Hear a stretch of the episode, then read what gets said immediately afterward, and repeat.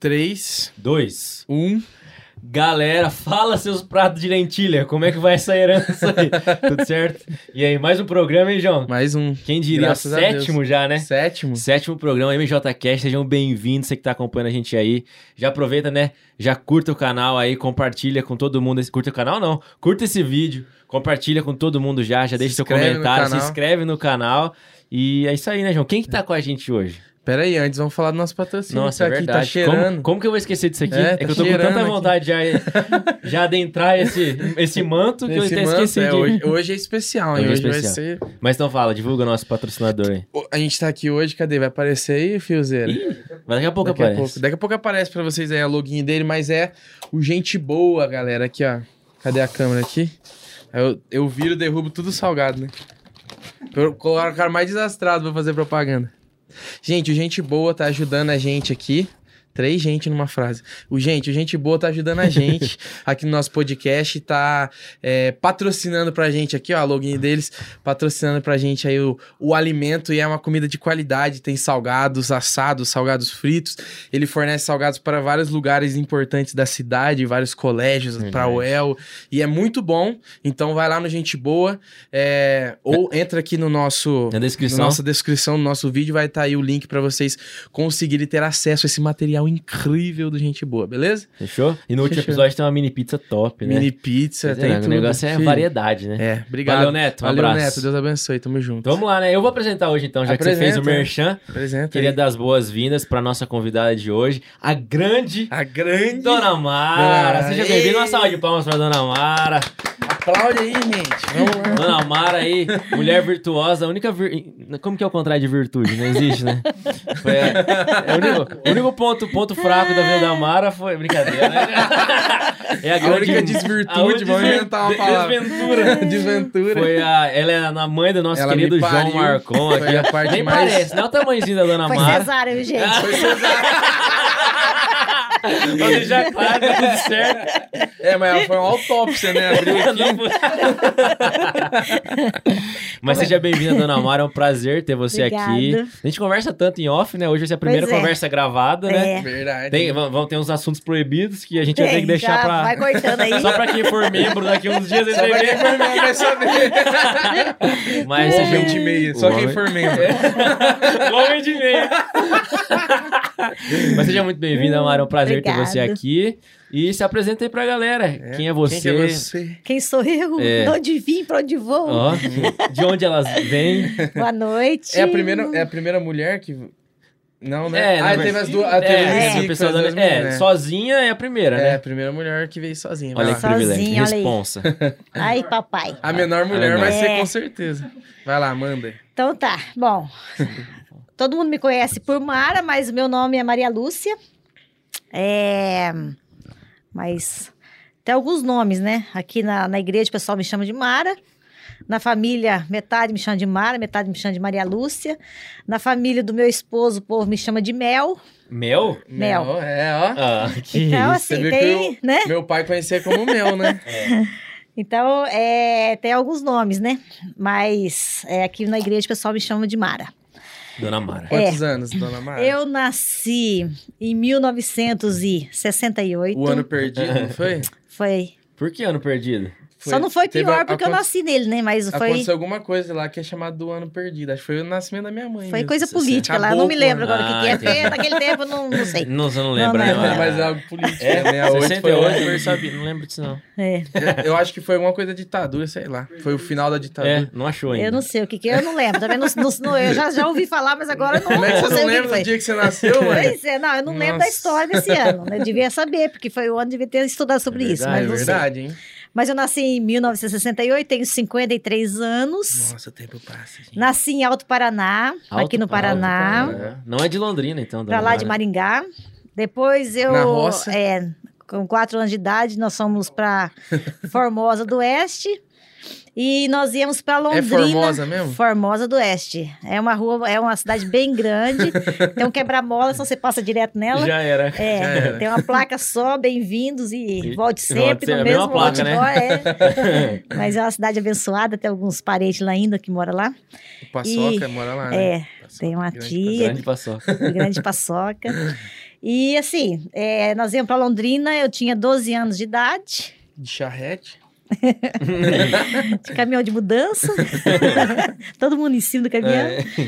Então, e aí viemos pra cá com, com 12 anos e fiquei aqui em Londrina até, tô até agora aqui, Até hoje. até hoje Até aqui. Aí sim. Vida inteira. Aí moramos, quer dizer, morei família. até 12 anos, morei na roça, né? Na roça. Ah, na roça, entendi. então, E a vida na roça é fácil, né? ah, não é, pra mim não foi tão difícil porque eu, tá, eu saí de lá criança ainda, né? Agora Uhum. os mais velhos, nós somos uma família de oito irmãos, Oito, irmão.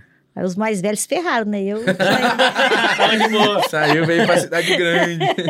andei catando uns picão só lá, Só, mas... mas não trabalhou muito, né? Pegou Bernie, uns Bernie. É, Não, isso aí foi você que pegou no dedo. hoje. Não, meu é coisas- bicho de pé que eu peguei. Foi uma vez na chácara da Karina, peguei três bichos de pé. Aí, esse é o piada da cidade, depois fala que a gente que é Nutella, É. né, É, Vitor? mas, Quer falar? mas- é, mas eu peguei o bicho de pé e agora eu tô consagrado como um sitiante. Mas foi isso. Então eu vim pra cá com 12 anos de idade e desde então estamos aqui, Então aí. pelejando. Casou? Casei, casei em 1909, dia 2 do 2 de 1992, Olha só. com José Caetano Alves, o pai desse menino aí. É. Bonitão. Tivemos três filhos, né? A Ah, Alessandra, quatro anos de casado, tive a Alessandra, depois o João e depois a Giovana. A GG achou na aldeia ali, né? É, Na 10 de na dezembro. verdade, eu sempre conto a historinha pra ela que eu, a, a mulher foi, foi Vender balaio. vender balaio pra mim e tinha uma plantinha dentro, ela tava debaixo da plantinha. É, entendeu? O cara vendeu Tentei balaio e a devolver, Giovana não tava dentro da balaio. É, não, não achou. Deu pra devolver, ficou. É, mas na verdade, nenhum dos três parece comigo, né? Tudo pai, parece, né? Pa- O Ah, João o João Vitor, que o João mais Vitor lembra, né? parece muito pai dele. É. É que eu tô bem mais inchado. É, eu- ele era mais magro, o João Vitor é mais gordinho. É, Veio, veio. Pouca coisa. É, uns, uns 40 quilos. Pra falar, né? Pra falar. Uns 40 quilos a De mais. leve. Fala Bom, da também- meia, vou expor, vou É. expor. Ah, mas a Ale parece você, Mari. A Lei Pra parece um feliz. pouquinho, né? A GG já é mais, lembra mais. Você né? fica feliz. É, mas pouco A também. GG já é mais neguinho. Ah, não, É. é. GG. Mas Lindinho. assim, eu fui mais um- uma barriga de aluguel, né? Parece, né? Só Foi veio tudo a cara do pai. Veio É. tudo a cara do pai. Mas é essa história aí que, que esse Caetano aí, que esse moço, Uhum. ela acaba em Jesus, né? Como é que começou esse trem aí? É verdade, né? Vou contar, vou contar a história. Bom, Senta quando eu conheci o Caetano, a gente ainda era botequeiro, né? Bebia Eu conheci- mais que. É, eu conheci ele no boteco, né? Ia mais que maréia, velho. É. Aí, daí começamos a namorar. Daí namoramos dois anos. Casamos, quer dizer, namoramos um ano e pouquinho. Com dois anos e meio a gente estava casado já. Aí nos casamos e depois passamos mais quatro anos na tomando umas e outras. e quando eu engravidei da Alessandra, eu comecei, ele começou a trabalhar, ele viajava bastante. Ele trabalhava na Fast Frio e ele viajava muito para ele se atendia supermercado, então ele estava sempre viajando. E quando ele viajava, eu posava na casa da minha irmã Salete. Tia Salete, Tia conheço. Salete. conhece. Aí eu, eu sempre Mas, tive an- muita mas antes curiosidade. da parte que você bebia, fala quantas garrafas você bebeu, você e a tia Cristina. numa Pode, pode abrir, pode abrir o Ah, eu- confessionário. não, gente, eu bebia muito. Mas quantos que era? Eu bebi 26 garrafas daquelas De de, um litro. Long 600. neck. 600. 600. Não, que naquele tempo não tinha Não isso. tinha long Não neck, tinha era long neck. litrão mesmo. Era daquela 26? 26 Meu garrafas. amigo. É Não, a gente bebia muito. E eu e o Caetano, a gente bebia muito. Só que assim, a gente sempre se deu muito bem. Be- Bebi, ficava os Bebia, dois, não. caía junto. Nós brigamos uma vez bêbado só, que nós ficamos muito bêbados. A gente foi para 1 de maio. É, fomos para 1 de maio, daí a gente foi acampar lá. Uhum. A gente já tava casadinho de novo. E aí a gente foi acampar lá com um monte de gente. E aí nós bebemos demais. Uhum. E depois a única coisa que a gente se lembra que a gente ficou um. Igual nós estamos aqui hoje. Aham. E aí parece que a gente brigou, mas a gente não Não lembrava. lembro. Aí no outro- Às e a gente sempre. porrada, nem é, lembra. e a gente sempre brincava demais. A gente era muito brincalhão. Nós dois parecia dois moleques. Aham. Nem parecia que era um homem ou mulher. Parecia É. dois meninos brincando. Aí no outro dia acordamos na barraca. E eu falei, eu fui conversar com ele e falou assim: ele me chamava de Mel, Mel do céu. Eu não sei se eu posso falar com você. E se nós estamos de mal? Parece que nós brigamos ontem. Bom que não lembrava, porca, né? Aí ficou o dia inteiro dando risada. Hora que um ia falar uma coisa com o outro, falou, nossa, eu não posso falar com você, acho que nós somos de mal. E até sei que, olha, sei que ele morreu, a gente não, não conseguiu lembrar nunca Se por que, que nós por brigamos. A gente só lembra de relance, porque a gente tava muito medo, né? Que a gente tinha brigado, mas não lembrava por quê. Só. E aí não sabia se a gente tinha feito as pazes antes de dormir. Então ficou naquela, né? Ficou assim uma coisa, uma incógnita, ninguém sabe, um Até mistério. hoje. É, acabou não revelando o mistério. Mas daí entrou a tia Salete na história. É, daí, daí, assim, o Gaetano começou a viajar bastante pelo trabalho. E aí eu sempre tive muita sede de Deus, desde criança. Mas sabia que era de Deus ou não? Tipo, não, eu- era algo não, é- vazio, por não, exemplo? eu, eu, eu era assim. Ela é, conversava com Deus, né? Eu, é, eu sempre conversava muito com Deus, mas eu não, eu não tinha, assim, conhecimento, que a gente ia na igreja católica, até fiz vários cursos na igreja, participei de vários movimentos para tentar aprender alguma coisa, Uhum. mas eu nunca conseguia entender. A gente ia lá, lia a Bíblia junto, aí falava, ai, o que, que você entendeu? O que você entendeu? Ninguém entendia nada e ficava por isso mesmo. Então, ninguém entendia nada. Só que eu, eu ia todo domingo, a gente estava na missa, saía da missa, boteco. Mas no outro domingo estava na missa de novo, né? Então era assim. E aí o Caetano começou a viajar e eu comecei a posar na casa da minha irmã. Porque daí eu ficava sozinha, não tinha filho.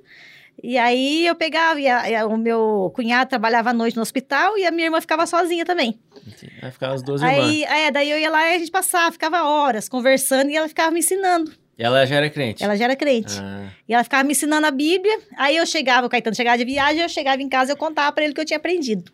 E fui, fui assim. evangelizando sem saber, É. meio que sem saber. É, meio assim, É. né? Dando uma de miguezinha, mas Aham. eu tava querendo ensinar ele. Daí comecei a ir pras escolas dominical. Eu sempre gostei muito de estudo. Uhum, Aí a gente ia na presbiteriana, lá do, do Cinco Conjunto. uhum. E aí eu ia, comecei a ir na escola dominical nos domingos. Só que como a gente ia todo domingo na missa, ficou aquela guerra, né? Ele falava, mas Mara, a gente tem que ir na missa. E você... Não, na missa eu não vou, vou na escola dominical. Aí ele me levava até a frente da igreja, Hum. chega lá, ele ficava andando pra lá e pra cá, porque ele não sabia ir pra lado eh, nenhum sem eu. Ah, perdido. É, ele não andava sem eu, também não andava sem ele. Aham. Só pra trabalhar mesmo. O único lugar Até, era a igreja é, que vocês só, é. Não, só pra, pra trabalhar que não ia. Na igreja a gente só ia junto também. Quando era na missa. Não, mas na missa. Na missa, né? Só que daí, quando não era na missa, ele não conseguia ir na missa sem eu. Ah. Aí ele ficava na frente da igreja, andando pra lá e pra cá. Aí, aí, aí eu E ele não ficava. ficou bravo, nenhum momento. Ele, não- ele, fica- ele ficou bravo porque ele falou: ah, mas você vai dividir a família, nós dois sempre fomos juntos pra todo lado, agora você vai pra um lado e vou pro outro. Então entra comigo aqui, Caetano. Ah, eu tô, não, eu não vou entrar. Aí ele ficava, só que ele não conseguia ir sozinho, até que chegava na hora de começar a escola dominical, Ele... ele falava assim: Ah, então vou entrar, mas vou entrar só hoje. Domingo que vem você vai comigo na missa. Eu falei: Não, domingo que vem eu não vou com você na missa. Se você quiser ficar aqui, você fica.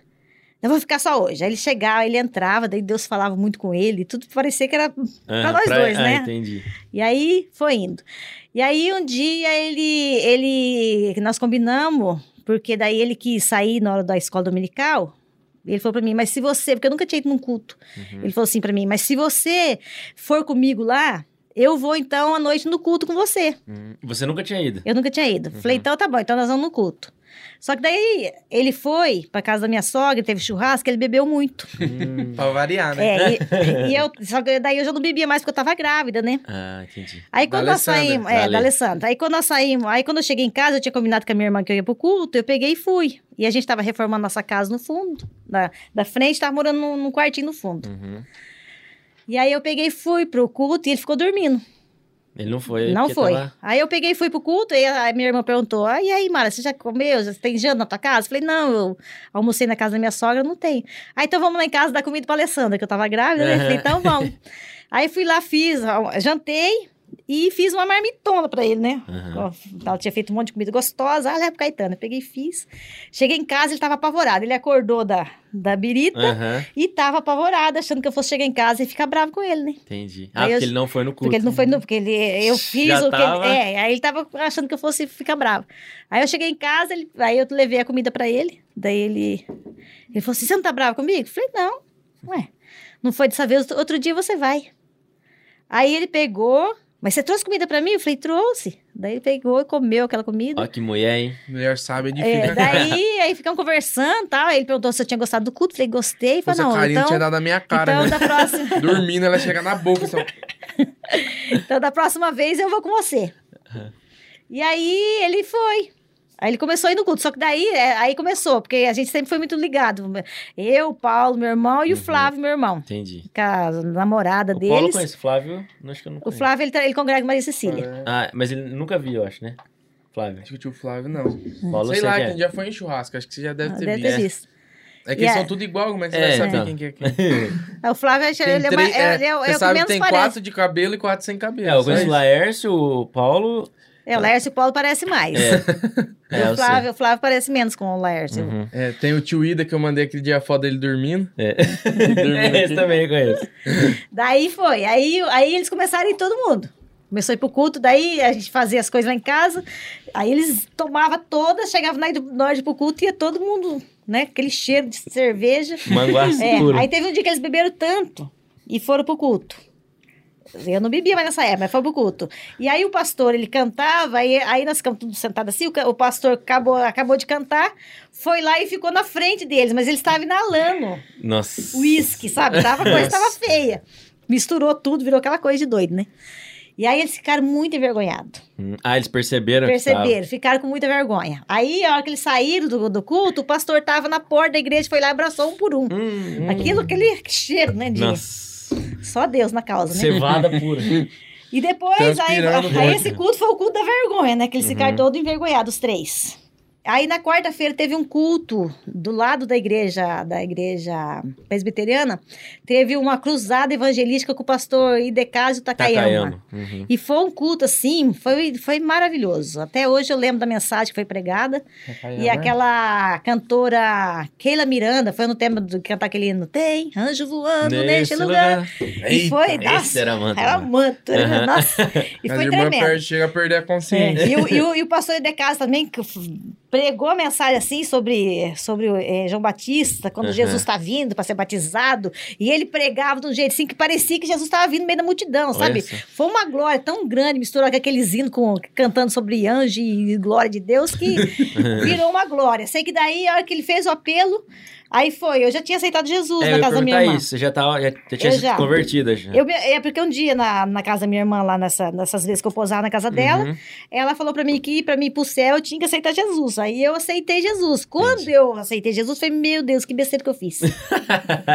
O que que eu fui fazer? A hora que o Caetano souber que eu aceitei Jesus, que agora, agora eu, já, eu pensei assim, agora eu já fiz a besteira. Já foi, não tem como voltar. não lá- tem mais como voltar atrás. Então ainda bem que eu pensei que eu não tinha mais como voltar É, atrás. ainda bem, né? né? É. Hoje em Né? dia era E perigoso. foi a melhor besteira É. vida. Aí depois, porque assim, depois que você vai entendendo, né? Hoje ainda bem que Jesus me aceitou, né? Sim.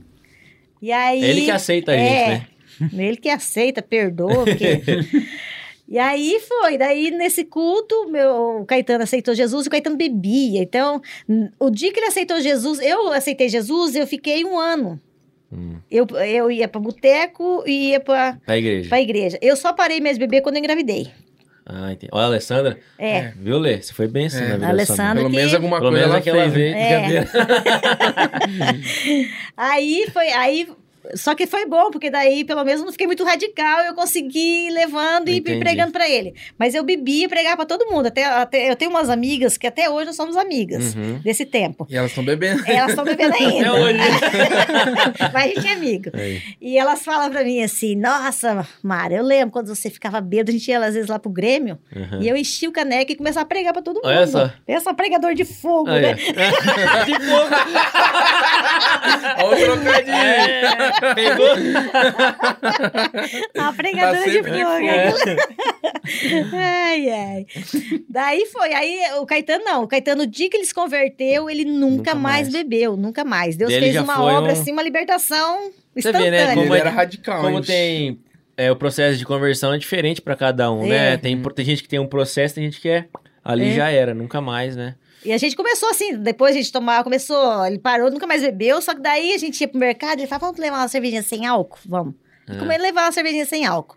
Aí um dia nós fomos lá no Carrefour, ele chama um carrinho de cervejinha sem álcool, e ele era assim, Deus falava com ele. Ah, entendi. Ele tinha muita intimidade com Deus. Ele tem um homem, nós pensamos num homem de Deus. Tinha visão aberta. É, tava no meio do corredor assim, ele parou o carrinho. Vou ter que devolver essa, essa cerveja. Falei, por quê, Caetano? É sem álcool. Deus falou pra mim que se eu tô precisando tomar cerveja com ál- sem álcool, porque eu não- tô liberto ainda. E eu tô liberto. Devolveu. Lá. Tá, era Obediente. assim? Ele era muito obediente. Então, Deus falou, falou, tá falado. Aham.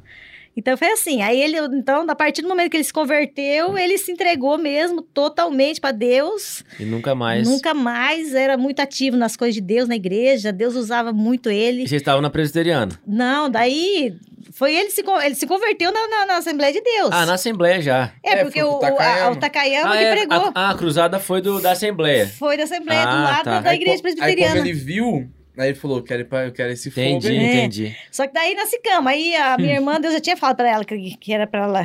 Que Deus tinha uma obra. Não, né? Lógico, né? A presbiteriana, a Assembleia de Deus, Sim. cada um tem seus costumes. E Deus tem chamado diferente na vida de cada um. Uhum. Mas eu amo a igreja presbiteriana. Nossa, eu tenho. Seu genro, né? É, meu genro é presbiteriano, Weslão.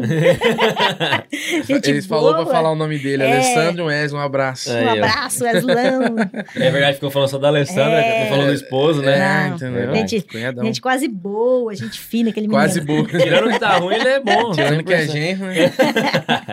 Não, Então era é- é Assembleia. Mas era Assembleia do Maria Cecília já. É, daí, daí nós somos. Aí, só que a gente ficou mais uns tempinhos ali na presbiteriana e aí nós fomos pra, pra Maria Cecília. Entendi. E aí isso foi em abril, que ele, que ele se É que converteu em Maria abril. Cecília era, era uma casinha, É. não era uma igreja. Sim, sim, é. nós Antigamente, com, com a né? construção da igreja, depois nós fizemos com pizza, né? Uhum. Tudo acaba em pizza, nós É, fizemos. começou uma em pizza, Começou em em pizza, e terminou em pizza aquela É. igreja.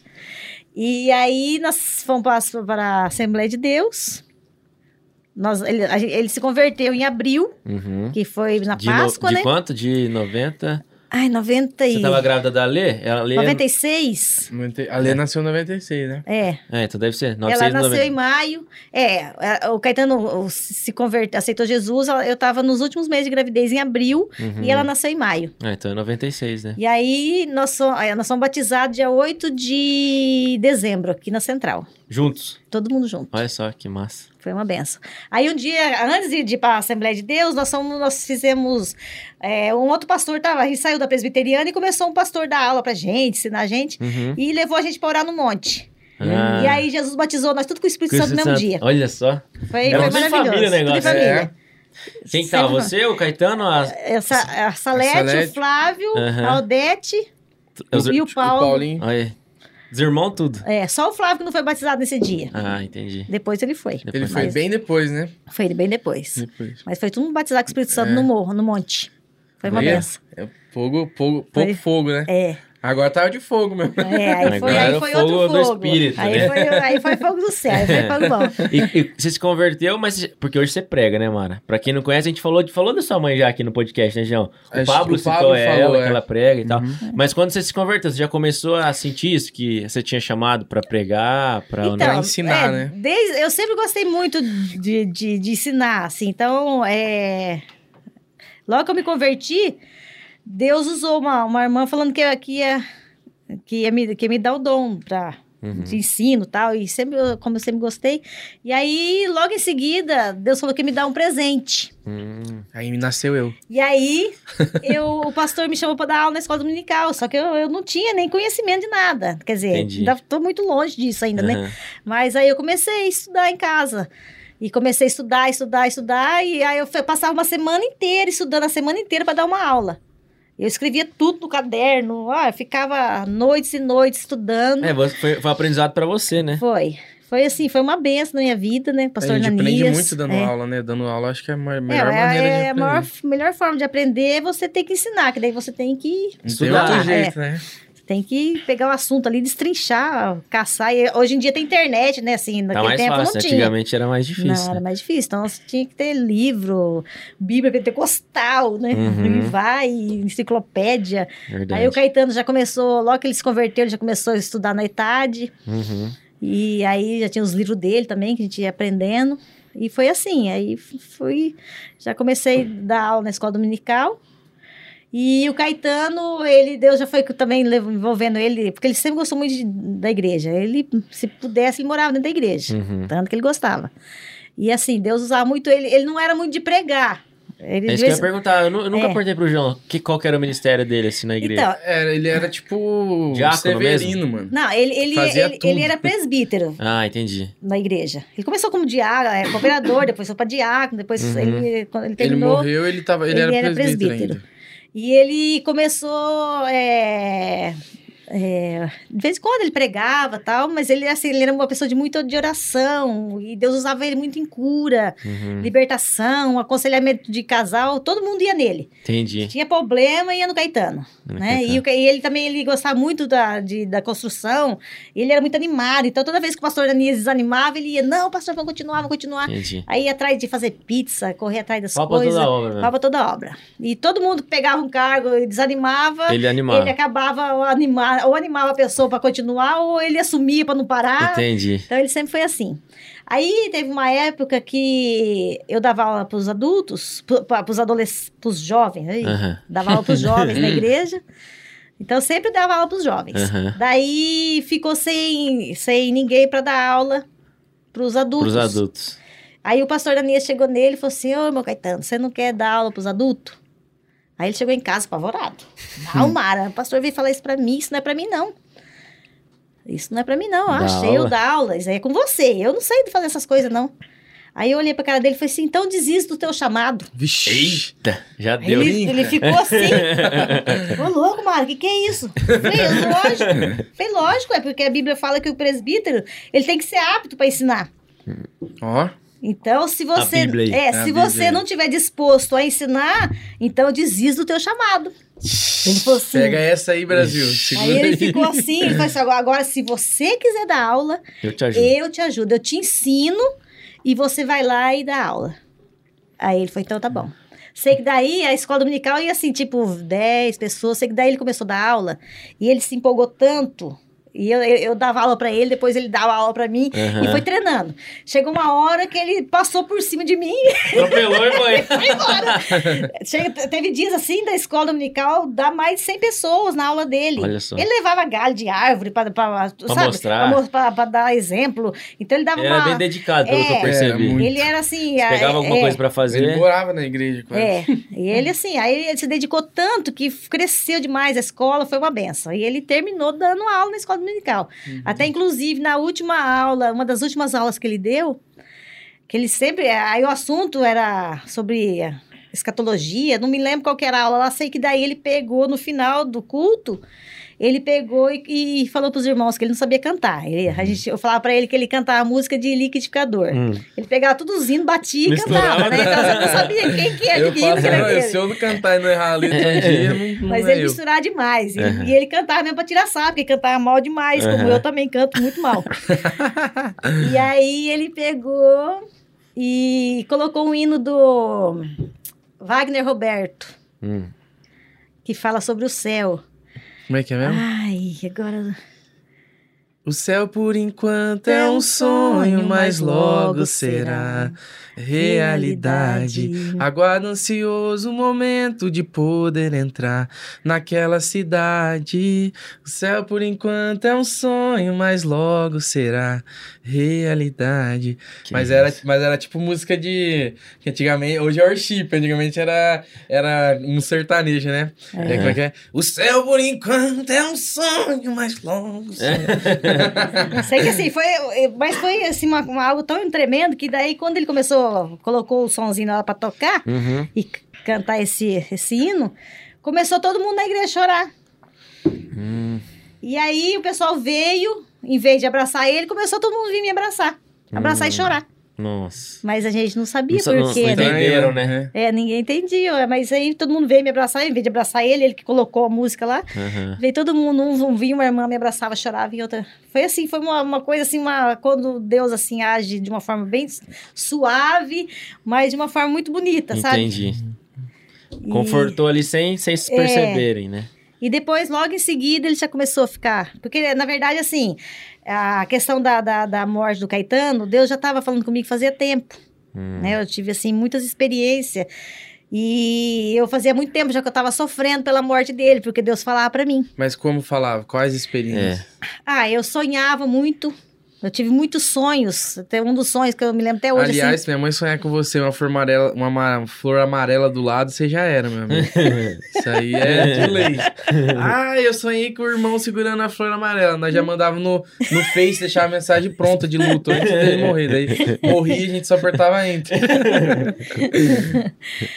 Então, tive, mas assim, muitos sonhos. Eu tive um, um dos sonhos que eu tive assim, que é que é como se tivesse dado um terremoto e a, e a gente estava junto assim, e a terra se rachava e a, a terra, que, a parte da terra que ele estava era levada de uma forma muito rápida assim. E eu falava assim, eu nunca mais vou ver ele. E eu sentia aquela dor, daquela saudade assim. No sonho você No já sonho. sentia. E assim, e aí vários outros sonhos, sempre que eu tinha muita saudade dele, muita saudade, muita saudade. E aí Deus começou a falar comigo de várias formas. De várias formas, em sonho, é, na- através da palavra, é, ia na igreja, Deus falava, aí Deus fez muitas promessas, que ele ia ser pastor. Aí um dia, na Santa Ceia, na última Santa Ceia que a gente participou junto, é, na hora de começou a servir a ceia, ele, ele servia a ceia, né? Junto com os pastores, com os obreiros. Aí Deus falou pra mim, eu cumpri a minha promessa na vida dele. Hum, A hora aí. que Deus falou isso pra mim, eu comecei a chorar. Eu comecei a chorar alto na igreja. Falei, não, meu Deus, eu não aceito isso. Como assim que o senhor falou? Como assim que o senhor cumpriu a promessa na vida dele? Uhum. Eu não aceito. Falei, aí depois eu fiquei pensando, pô, vai achar que eu tô em pecado pra tomar Santa Ceia, né? verdade, começou a ela chorando. Aí Deus falou, aí teve um dia que eu dava, a gente, Deus tinha mostrado pra mim a respeito do discipulado, que era um outro assunto lá, que a gente, aí a gente abriu um discipulado na igreja, Uhum. Para as mulheres que tinha marido que não era crente, levar os maridos pra gente ensinar. Entendi. E aí eu comecei a dar aula pros, pros maridos, pros, Ah, e as, as esposas iam junto, e Deus tinha mostrado isso pra mim, né? Aí um dia, aí, eu- a- as crianças estavam dando muito trabalho, e eles Pra sempre... É, e a gente As ia, crianças, é. eu, né? João Vitor, Alessandra, e a Giovana, pequenininha também. Aham, Aí levava os três. E ele ia junto, sempre, sempre junto. aham. Só que daí, como ele estava dando muito trabalho, o Caetano falou: não, então vai você sozinha, que eu vou ficar aqui, Em casa. em né? casa. Só Uhum. que daí, Deus já tinha, naquela noite, tinha tido sonho, Deus estava falando comigo de várias formas, sabe? É, que, que ia levar ele, que ia levar ele, falar pra mim. Daí eu saí de casa no choro que eu saí. Aí fui lá na casa da Salete. Cheguei na casa da Salete, cheguei já. E ele chorando. bem, né? E ele em casa brin- cuidando das crianças. Cheguei. E você em algum momento falou pra ele, não, né, Mário? Não. Disso? Nunca, na- Não, nem- só a não. sua irmã, É pelo porque jeito. meu Só pai era encanado. Se falasse, ele É, ia ele- começar a passar. Porque como o problema dele era respiratório, Aham. entendeu? Só que ele sabia, o Caetano sabia. É. É, ele sabia, mas tipo assim, se ficasse falando, ele ia. Ele é ele, eu. ele não comentava, mas ele sabia. Aham. Aí quando, aí eu cheguei naquela salete chorando demais, demais, falei, o que aconteceu, Mara? Falei, o Caetano vai morrer. Falei, como assim Caetano vai morrer? Falei, Deus falou pra mim, Salete. Não, não foi Deus que falou pra você, não. É o diabo que tá falando pra você. isso é pra você ficar triste, Mara. Não é que isso não é coisa de Deus, não. Você acha que Deus vai falar, não, Salete, não é o diabo, é Deus. Deus já falou pra mim que vai levar ele. Imagina, velho. Mas Nossa. cadê? Ele tá doente, ele tá mal? Não, ele tá lá em casa brincando com as crianças. Nossa. Mas aí eu não conseguia parar de chorar pra dar aula. Chegamos na igreja, eu não conseguia, não conseguia parar de chorar. Daí aí a, outra irmã do- que tinha levado o marido, né, que fazia, pegou, desceu ela, a Salete, tiveram que orar pra mim, pra mim me acalmar pra poder dar aula. E o povo sem entender e nada. o povo lá em cima esperando, Aham. né? Aí subi, depois que consegui engolir o choro, fui lá, dei a aula e fui embora pra casa, disfarçadamente, pra ele não notar Aham. que eu tava nesse desespero Dele, dele, partir. dele ir embora.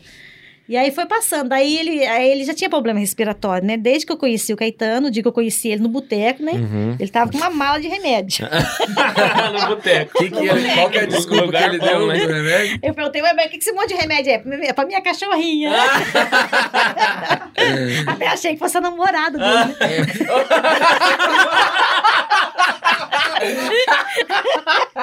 Sacanagem. Chamou de cachorro na tabela. Brinca. Ai, ai. aí tá, aí sim, ele sempre teve bronquite, era, sempre foi muito grave a bronquite dele, e ele fazia tratamento. Uhum. Aí, é, depois de cinco anos com o mesmo médico tratando, o médico falou pra ele que, é- que as vias respiratórias dele, eu não sei muito explicar a respeito disso aí, mas ela tava obstruída, né, que fala? Uhum. E assim, ele podia ficar 20% obstruído, tava 80%. Nossa. E a outra, parece que é duas, assim, né? E a outra, que podia também estar 20, estava 60. Aí o médico falou pra ele: se você tiver uma crise, você morre. Nossa. E aí, aí ele murchou de vez. Aí ficou, aí a luta aumentou, né? Porque daí Deus já, já tava falando.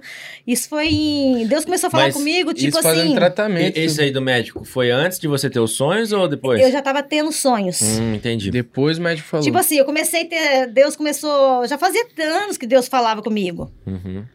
Aí quando foi, tipo assim, em novembro de um ano, por aí comecei a ter muito sonho, muito sonho, e foi Direto. indo, foi indo, foi indo, foi indo. Quando foi em maio do Uhum. próximo ano, ele foi no médico e o médico falou isso. Aí começou a falar, aí, aí começou mais Direto. sonho e, e Deus falando Mas de isso, várias isso é uma coisa louca, assim. Eu, eu acho que é uma experiência que poucas pessoas têm a oportunidade de ter, se for comparar tanta gente tem no mundo. Mas ninguém nunca morreu próximo de mim sem eu saber que a pessoa vai morrer. Entendeu? Tipo, morreu de surpresa. Entendeu? Tipo, sempre Deus avisa antes que, que vai acontecer, né? É, Deus sempre mostra pra mim. Sempre mostra pra minha mãe ou pra pessoas. Deus sempre fala, dá uma, uma- um jeito de falar, avisar que a pessoa vai, vai morrer. Isso é louco, né? Tipo, É, é uma coisa assim que até, às vezes, teve uma época assim na minha vida que eu falei, Deus, eu não aguento mais ver isso. é um peso, né? É, porque, Ah, Todo sabe mundo, assim... você fica é- sabendo Mas antes. e se o dom Deus é saber mostra. que o outro vai morrer? É, louco. Deus mostra, assim, e aí eu falo, é, vai, e acontece certinho. Assim, é Às muito vezes nem incrível. ia, mas ela falou, aí a língua tem poder. O cara morreu. Mata na hora. Misericórdia. Brincadeira. E aí foi, e daí onde, é, nos perdemos aqui. Onde é, que eu tava? Você tava- parou. Que aí ele ficou, você foi dar aula chorando porque É. você tava tendo. Ah, e o médico falou da, da crise. É, daí falou É. que se ele tivesse a crise, aí depois disso ele já foi ficando muito triste, sabe? Uhum. Isso foi em junho que o médico falou pra ele. E aí foi indo, né? Ele foi. É, já ficou muito triste que o médico falou que. que E não tinha o que fazer, tipo, Não tinha tratamento, fazer. não Ele tinha. já fez vários tratamentos. Eu não tinha o que fazer, porque não, não, não tinha cirurgia pra isso, não, não tinha. É, eu tinha, é, é que hoje em dia, eu não sei se na época de 2005 já tinha, mas hoje tem transplante de pulmão. Ele teria que fazer daí. O problema dele era no pulmão mesmo. É, mas é, na verdade era na via respiratória. Eu não sei como Então, é que mas é, funciona na direito via- isso. mas é, é- é bronquite, né? É, é nos, é no- é inflamação dos É. brônquios. Então, quando você arranca o pulmão, você É, arranca sim. direto aqui da, da, da parte da traqueia aqui, né? Então ele troca o pulmão inteiro. Então, aí no final das contas a gente descobriu uma médica muito boa, Uhum. só que não deu tempo de fazer o tratamento. Daí nós começamos no, no primeiro dia. a gente- ele começou o tratamento, aí numa das consultas, não sei se foi na segunda ou terceira consulta que a gente foi, ele teve a tal da crise dentro do consultório. Nossa, dentro do consultório. Dentro do consultório. E foi assim, foi, acho que foi o pior dia da minha vida. Porque ele teve uma crise, ele teve uma parada respiratória dentro. Ele já tinha tido, quando minha mãe faleceu, é, logo em seguida ele teve uma crise respiratória, só que eu não tinha muita noção da gravidade. Uhum. E eu socorri ele, levava ele para o hospital, porque eu sou assim, eu, eu quando tenho que fazer uma coisa, agora, eu acho que com a idade agora eu tô um pouco mudada, sabe? É, depois que o mané caiu lá da É. escada. Eu acho que eu, mudei um pouco, ela mas, mas congelou. antes... É, você ajudar. Mas antes não, eu, eu quando eu tinha que fazer alguma coisa, eu travo, eu, eu, eu bloqueei minha mente para não sentir. Hum. Eu resolvo. Daí Entendeu? depois. Depois eu sinto. No dia que minha mãe morreu mesmo, eu que socorri, eu fiz tudo. A hora que eu cheguei no hospital, que eu entreguei pro médico, falei, eu acho que ela tá morrendo, aí que eu fui chorar. Aí você desabou. É, aí depois do dia que ela morreu, eu fiz tudo, fui para o cemitério comprar as coisas, resolvi tudo. Depois que tava tudo pronto, tudo resolvido, meus irmãos tudo chorando, né? Aí eu falei pro meu irmão mais velho, agora eu posso chorar, Lércio? Ele falou, agora pode. Aí chorei três anos.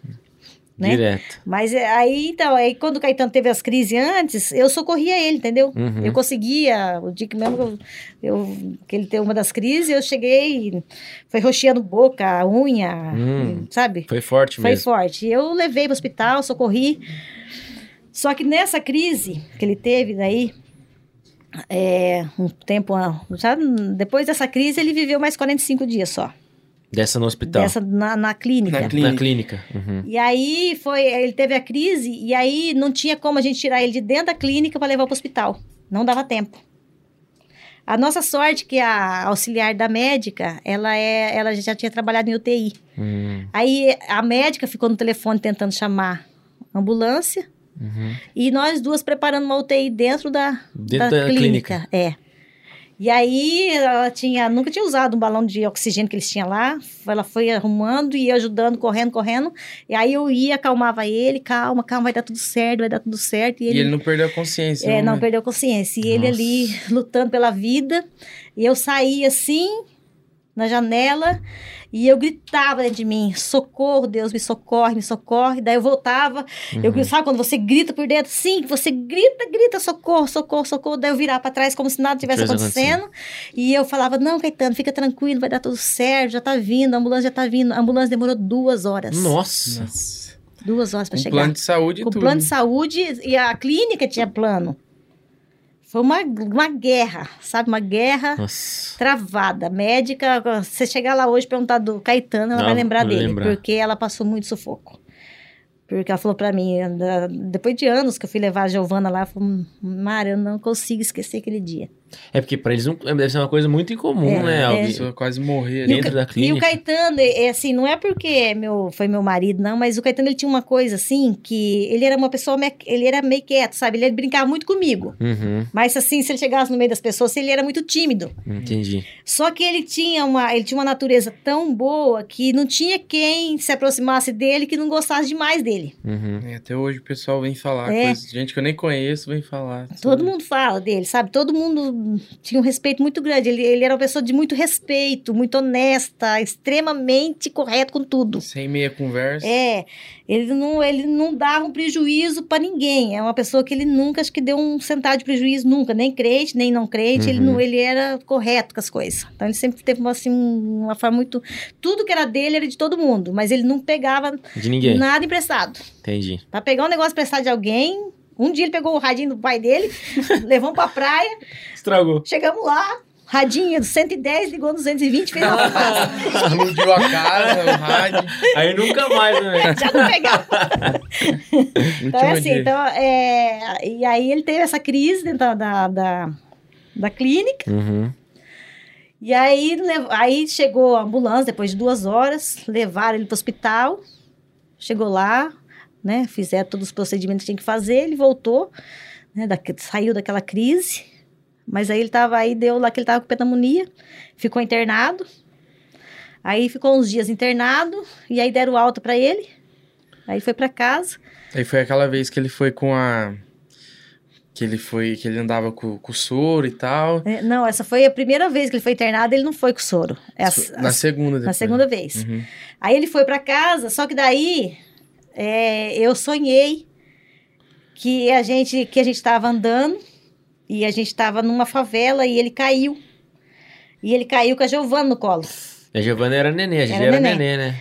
E aí, não, ele caiu e eu tava com a Giovana no colo. E daí eu não conseguia socorrer ele. E Uhum. aí, a hora que eu ergui ele, no sonho, a hora que eu ergui ele, assim, no sonho, ele tava cheio de sangue Hum. na boca. E eu gritava, pedindo socorro, pedindo socorro, ninguém me ia socorrer. Eu acordei com aquilo. Falei, meu Deus, o que vai acontecer? Aí, voltamos. Não, isso foi, foi, foi depois. Entendi. Antes eu só sonhei que ele tinha. é, não, foi, foi assim mesmo. Eu, que tanto, foi tanto sonho. e aí, aí voltamos pra médica. Chegou na Uhum. médica, pegamos o exame, voltamos. A hora que fizemos o exame lá, a- o médico que fez o exame já ficou apavorado. Você tem que levar agora o exame pra médica, tem que levar agora, agora, agora. Aí saímos da clínica, da clínica já fomos pro- direto pra médica. Chegamos na médica, a médica falou assim: ó, pode ir pro hospital. Nossa, tava bem Pode, comprometido. já tá com os dois pulmões. Aí levei pro hospital, aí eu já, já fomos chorando pro hospital. Ele também, já. Ele já. também. Aí já fomos chorando pro hospital. Ele já sabia, né? Ele já sabia. Porque, tipo, todo mundo, é, quando o médico olhava o exame, já Já falava. Já assustava, É, via. né? assustava, o pessoal assustava demais. Não tinha o que fazer, É. entendeu? Aí ficou internado mais um tempo. Daí o Unimed mandou ele pra casa pra cuidar em casa, o Dom. O dom. Naquela E hora aí, até hoje é. existe, né? E aí foi o seguinte, aí o que aconteceu? A favela. É porque eu, tive um sonho que, que, que, na verdade, foi, foi as duas vezes que ele foi internado no seguinte. Hum. Aí ele ficou internado no pior lugar do hospital. Ah, entendi. Entendeu? É como se fosse a favela do hospital Entendi. evangélico. Ficou ali. E aí ficou ali um tempo, mandaram pra casa de novo. Aí começou o tratamento em casa. Que O é a Dom ia- Giovana. é, o da- aí, aí nesse tempo a Giovana ficou doente. Hum. Ele estava internado e a Giovana ficou doente, porque a Giovana mamava ainda. E aí eu tive que desmamar ela, porque ele não ficava sem eu, Caetano. Entendi. Ele ficou, o tempo que ele ficou internado, eu tinha que ficar 24 horas com ele lá. Eu tinha que posar no hospital, não podia, mas eu tinha que posar. Sai. Entendi. E aí ele falava, não, eu não posso ficar sem você. Daí ele falava pra todo mundo, não, quando ela tá perto de mim, eu fico seguro, mas se ela sai de perto de mim, eu tenho medo. e eu tinha que ficar com ele. Mas aí, até um dia eu falei, mas Caetana, a Giovana não tá bem. Ela tá doente também, o que, que eu vou fazer? Né? Porque no sonho ele tinha caído e eu tava com ela Caiu no colo. colo. Aí ele falou, mas eu que preciso de você. Olha só. Aí eu tive que deixar a Salete Quando, cuidando da minha mãe, Giovana. quando eu caí de cabeça lá do, do telhado, minha mãe ia tomar água, eu vou morrer. Não sai daqui. eu fiquei no hospital internado, ela não podia nem ir no banheiro, filho. Igualzinho. Caetaninho. Caetaninho. Daí, aí foi. Aí, o- aí o Dom começou a atender ele lá em casa. Uhum. E aí, na. é, E a outra crise que ele tinha tido foi numa sexta-feira. As duas primeiras. na- A, outra, a primeira crise foi na, na, numa sexta-feira, depois a segunda na sexta-feira, e depois de novo. Na quinta-feira, ele foi tomar banho, né? Eu fui ajudar ele a tomar banho, porque ele não estava nem conseguindo mais tomar banho sozinho. Eu fui ajudar ele a tomar banho. Quando terminou o banho, ele pegou, eu enxuguei ele, né? Ele pegou e me abraçou. E o Caetano, ele, ele sempre foi uma pessoa muito amorosa, mas ele agia com amor. Não era Mas muito ele- de contato. É ele não, não, ele, não, ele nunca falou. Eu perguntava Ah. pra ele assim, eu falava, eu te amo, e você me ama? Idem. Ah, não falava. Ele não fala. Você me ama, Caetano? Idem. É, É. idem. E tirava sarro de mim. Então ele tirava sarro de tudo em mim. Entendi. Mas ele nunca falava, assim, né? Aí naquele dia ele pegou, essa hora que ele saiu do banheiro, ele me agarrou. Uhum. Ele me agarrou e me apertou assim. E começou a falar, Mara, que saudade, que saudade. Começou a falar e chorar. Que saudade, que saudade, Mara, eu te amo, eu te amo. E me agarrando, me agarrando, me agarrando. Eu Falei, mas por que, que você tá com saudade? Eu tô aqui, você tá com Uhum. saudade? Vai ter saudade de alguém que tá aqui Tá com aqui? você? E aí foi. E tem um, um CDzinho que ele sempre ouviu muito, até a gente até hoje é fã. É, é, é Daquele- do. É dos, dos salmos cantados, né? É, vários, várias Várias partes da, da, partes, da né? Bíblia cantado. E ele gostava Aquele muito. que habita nos cantos. Ele, ele gostava daquele é, Não Temas. Eu esqueci agora o hino. Ai, tem um monte. Eu não lembro também agora. E aí, a- a- o Dom foi atender ele 5 horas da manhã. Não temas, eu sou, Sou contigo. Não te assombres, porque eu sou teu Deus. É que na, na, naquela época parecia que tinha só dois CD, o do Wagner Roberto e esse. É. Tocava em loop eterno. velho. Eu acordava de manhã, no domingo tava tocando. Ia pra viajar, tava tocando. A mesma música, É, né? Não tinha. Spotify. É que né? não tinha essas coisas, né? Era igual dois agora. CD, mas também dois CD tá de brincadeira. Não, a gente tinha um monte. de CD. Mas ele gostava mais desses aí. Desse. É. E aí, a- o Dom foi atender, né? 5 horas da manhã. E atenderam, umas seis e meia foram embora. E aí, todo dia, né? Eles vinham, atendia ele. Eu ficava com ele atendendo. Depois eu ia pra orar. Uhum. E aí, a Alessandra acordou. E aí, foi eu e a Alessandra pra oração. Vamos orar. A Alessandra, a Alessandra pequenininha, tinha Ela 9 já- anos. É, mas era bem grandinha, É. né? E aí, deixamos ele na sala, tomando soro. E fomos pro quarto. E eu dormindo, pra e- variar, é, né? o Giovanni dormindo, a Giovana dormindo. Depois eu vou contar a história. É. Da, Da, polícia. Da polícia. né? da polícia. aí ele começou, aí ele ergueu muito som. Ele. É. Aham. Aí eu falei, nossa, mas por que o Caetano tá fazendo isso, né? Tá vendo que tá orando, erguendo o som assim. Aí eu peguei e levantei, me incomodei com o som alto, Aham. eu, nesse hino. Aí quando eu cheguei na sala, ele tava, aumentou o som pra sufocar o choro, Ah, pra mim não ouvir ele chorando. Entendi. Aí eu, quando eu vi ele chorando, a Alessandra já levantou e foi. Aí nós três se abraçamos na sala e choramos, choramos, choramos, choramos, choramos. Aí eu falei pra ele, você, tá, você não tá bem, Caetano? Ele falou assim, não. Eu falei, "Você- você quer que eu chame de novo a ambulância? Eles acabaram de sair daqui, mas você quer que eu chame de novo? Ele falou assim, eu quero. Aí eu liguei pra eles, dois minutos eles voltaram. E Chegou daí a- essa parte eu tava. Aí eu acordei. Uhum. Aí, eu Aí- vi ele na, na, na, eu- na verdade eu acordei, eu tive a uni- última memória dele que eu tenho, assim. Acho que tenho mais uma depois no. Que a gente foi visitar, mas eu já não lembro se é antes ou depois. Nós foi visitar uma vez lá no hospital, né? Foi. Mas, eu não, mas foi Mas foi antes. antes, que ele Então, tava a no quarto. A última memória é que daí a ambulância chegou, aí eu acordei, acordei, eu olhei pra fora, tava uma ambulância lá na frente. E, na, e naquela época, assim, eles não falavam muito que, que era grave a doença, né? Porque eu tinha sete anos, mas eu lembro, tenho as memórias. Aí eu desci a escadinha e eu vi a, o tubo na, na, na boca dele, assim, e daí a cara dele, assim, e daí fechou a porta e nunca mais eu vi ele. É. Daí, aí ele ficaram atendendo ele na frente de casa lá, e eu fiquei com as mãos assim, erguidas no- em volta da, da, da- Orando. orando. Que daí não podia entrar. Uhum. Aí eu catei o carro e fui atrás da ambulância. Levaram ele. Quando chegou lá, a médica já veio para atender. Aí a médica perguntando o que, que era, só que dentro do meu coração eu pensei assim, não, é porque hoje é sexta-feira de novo, Uhum. e eu acho que ele inculcou esse negócio de sexta-feira que Ah, vai ficar em entendi. crise, porque Aham. ele, ele tem é, a bronquite, ela, É ela mexe muito... né? É, a bronquite mexe muito com a cabeça, né? Sim. Falei, vai ver que ele tá pensando que porque deu é sexta- sexta-feira de novo, tá com ficar. problema de novo. Só que daí, a, a hora que ele entrou, ele ficou na maca assim, daí ele falava pra mim assim, canta pra mim, Mara, canta pra mim. Aí eu começava a cantar hino pra ele, cantava hino, terminava o hino, ele falava, canta pra mim, canta. E eu ficava cantando. Eu tinha que ficar pregando pra ele o dia inteiro, lendo Bíblia o dia inteiro. Dia inteiro. dia inteiro, falando, falando de Deus pra ele, falando de Deus pra ele. E aí a médica, aí ele, a médica foi pegar os negócios, umas fichas lá, não sei o que lá, ele tossiu. Quando ele tossiu, eu limpei a boca dele assim, a hora que eu limpei assim, o Sangue. sangue. Aí Da- você lembrou. Aí eu peguei, abaixei Uhum. e, e fiquei conversando, cantando. Uhum. Aí quando a médica chegou, eu só abri assim pra ela. Ele- Aí ele não viu, Ele então? não viu. Aí quando eu abri assim pra ela, ela Já já era um monte de sangue ou não? um monte de sangue. Daí Ela já saiu assim, me, me chamou e falou pra mim assim: ele tá com embolia pulmonar. Aí eu não sabia nem que era que é? pulmonar. Aham. Aí ele pegou e já falou: ó, nós vamos ter que fazer um procedimento aí, só que ele tá correndo um risco seríssimo, mas não vamos ter que fazer. Aí fizeram o procedimento, fiquei lá esperando, fizeram o procedimento. Aí o médico veio falar pra mim: ó, nós fizemos o procedimento e agora tem 24 horas Ah, ele tá com coágulo, tá com coágulo nos dois pulmões.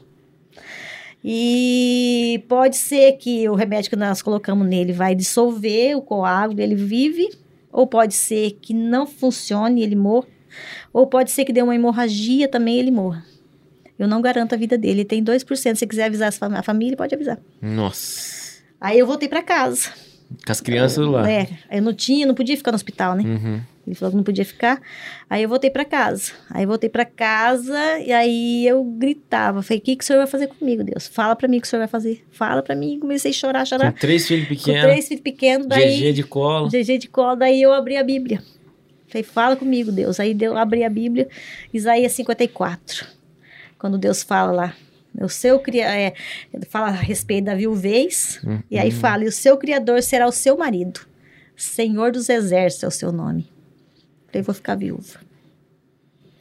Nossa. Aí foi. Aí, só que ali, naquele, naquele capítulo, eu peguei aquele capítulo para minha vida. Uhum. Naquele capítulo, Deus fez promessa de tudo para mim. Ele falou que eu ia ficar viúva, mas que ele seria meu marido. Ele falou a respeito dos meus filhos, que os meus filhos seriam discípulos do Senhor. E grande será a paz dos seus filhos. Bonito. Tá Então, lá. toda vez que o fiarado começa a querer dar uma uma escapada. eu falo pra Deus, Senhor, o Senhor falou pra mim que os que meus filhos seriam discípulos do Senhor. Então ensina eles. Uhum. E Deus ensina.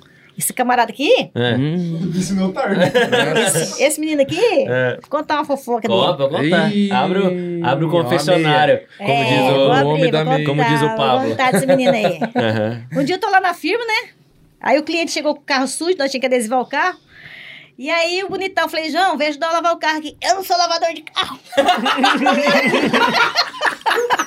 Sorte finalista. Eu sou arte finalista. Designer. Tô cheio de moral, né? Eu não sou lavador de carro. Falei, Mas não tem como a gente levar pra lavar, mas eu vou ter que, eu vou ter que lavar. Vem me ajudar a lavar. Eu não vou ajudar. Olha, isso eu não sabia, não. Isso aí você não conta pra nós, né? saiu Claro não. pisando duro e foi pra dentro, Olha. Sorte finalista, É. meu irmão. Falei, falei, Eu Jesus. faço banner. É. Falei, Jesus, o senhor viu o que ele falou pra mim? o senhor falou pra mim, Deus, o senhor prometeu pra mim que o senhor vai ensinar ele. Tive um derrame na hora, brincadeira. Fala com ele lá, porque o senhor viu que ele saiu daqui pisando duro, né? É, Seu, senhor é o pai agora, né? É, falei, eu falei, mas Deus, sempre, o senhor, a tua palavra o senhor é pai do órfão Aí. E juiz da viúva. Então, É. filho, É ó, os dois casos. Ou seja, pra mim não tem nada. pensa, pensa numa pessoa que vive essa palavra. Ah, é. E eu desfruto dela. Você pensa que eu sou bobo? Não, sou inteligente. Então, quando o negócio pega do meu lado, é alguma injustiça, alguma coisa, o senhor te falou na tua palavra que o senhor é juiz da viúva. A criançada deu problema, o senhor é pai do órfão, corrige aquele filho teu lá. Hum, né? Eu, quando eu preciso de alguma benção para eles também, eu falo, Senhor, é tua filha, é teu filho, né? E Deus tem, tem a- essa palavra tem funcionado na minha vida. A palavra de Deus inteira funciona, né? Sim. Mas essa tem sido assim, eu pego ela como Tem alguns que a gente pega mais, né? Nos Pega. versículos. essa daí. Aí tá, aí entrou o bonitão, né? Todo pisando duro. bonitão, né? Bonitão. Certeza. E eu lá, né? Fiquei lá, humildemente lavando o carro, Aham. né? Já que ele não é lavador, eu tenho que ser, né? Alguém tem que lavar, né? Esse garoto volta chorando. Pelo amor de Deus, mãe, tira a mão desse carro. Tira a mão desse carro. Porque eu cheguei lá dentro, Deus falou, bronca, Deus velho. falou pra mim que você já fez tudo na tua vida pra- pra sustentar a gente. E quem era eu pra falar aquilo que eu falei pra você? Falou Pelo amor gritando de ainda, Deus. filho. É, Falou gritando. Pelo amor de Deus, tira a mão desse carro, mãe. Aquela lágrima aqui assim, ó. É, eu, show, eu, eu pegava lá e limpava o carro. Vai, bobo. Então é assim. É assim, Deus trata. É, por isso que é maravilhoso servir esse Deus, porque né, a Bíblia fala, a casa aquele que fez a boca não fala. Uhum.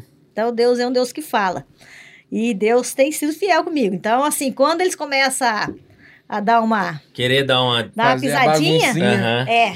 Já. Mas faz, mas faz muitas ainda, né? né? Porque Mas deu pé, tem Deus pega que- depois. Deus pega. Tem coisa que Deus dá uma cordinha, né? É. Depois ele dá aquela puxadinha e detona, leve, camarada. É.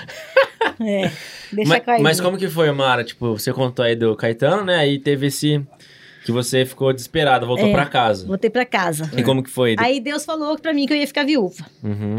Só que aí, o que, que eu pensei? Deus já tava falando fazia tempo que ia levar ele, Deus falou que eu ia ficar viúva, mas aí, sabe o que, que eu peguei da Bíblia? Hum. Quando Ezequias, ele olha pra parede e chora, e Deus se arrepende, dá mais 15 Ah. anos. Como isso funciona pra mim também? Ah, de me corrigir com isso. Só que essa não, já tava determinada, Já tinha não ido. tinha o que fazer. E aí Dá- ficou, aí nós ficamos, nós ficamos, é, o pessoal da, da, do Maria Cecília, né, é uma igreja, sempre foi uma igreja muito amorosa, o povo de lá, a gente lutou junto. Uhum. E foi assim, os irmãos iam em torno de 25, 30 pessoas toda noite na minha casa orar. O Caetano ficou aquela noite, sobreviveu, Pra, dissolveu com pra água. mim era divertidíssimo, que daí a casa tava sempre lotada de amiguinho e... E você não entendia, né, João, muito bem assim, né? Ou entendia já? Eu sabia que meu pai tava no hospital, mas, tipo assim, meu Hum. pai tá no hospital, não vai morrer, né? Aham. Porque não sabia a gravidade, né? Eu assustei um pouco a ambulância, mas não sabia a gravidade, né? Depois eu conto como eu fiquei sabendo que ele morreu, que também É, é, depois você engraçado. conta a sua visão. né? Engraçado. Aí, é- Não, é que pra variar, não, vou contar depois. É. Vai, continue aí. Daí, aí ficamos naquela campanha e tal. Aí um dia, eu cheguei no hospital, eu sonhei de novo Uhum. que a minha sogra tava com a máscara de... Que, que Oxigênio. hoje em dia é muito comum, todo mundo ah, tá de essa máscara. máscara aqui. É. Uhum. Aquelas máscaras que só se De usa hospital. quando a pessoa tá com... Contaminada. Com- contaminada. Aham. Cheguei lá, falei, Dona Lourdes, vai dar... é, Bactéria. é, como é que fala? Quando- Infecção hospitalar. Infecção hospitalar no Caetano. Mel do céu, não fala uma coisa dessa. Falei, eu vi a senhora de máscara. Eu sonhei com a senhora de máscara. Nossa.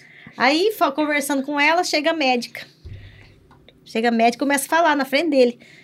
Dele, na frente É, dele. ele tava, só que ele tava em coma. Ah, mas, tava- ele- mas só que ele ouvia, porque quando eu fui conversar com ele, ele chorava. Entendi. Sabe, ele saía assim, derramava um pouquinho de lábio, não sei, mas de vez em quando. Aí ela chegou e começou a falar que ele tava com, com infecção hospitalar e tinha. Eu falei, mas aonde que tá? Como que tá? Falou, pegou tudo. Pegou os dois pulmão dele. Nossa. Aí quando ela falou isso, eu passei mal. Hum. Daí ela falou assim, eu, eu quase caí, tiver que me socorrer. Daí ela pegou e falou assim, é, e como já faz muito tempo que ele tá internado, ele não pode mais ficar entubado desse jeito, nós vamos ter que fazer trascotomia nele. Ah, o furaquinho. É. Daí eu fiquei é, disfarçadamente de fé, Uhum. com uma revolta desse tamanho com Deus dentro do coração. Cheguei em casa, o povo tava tudo lá para orar.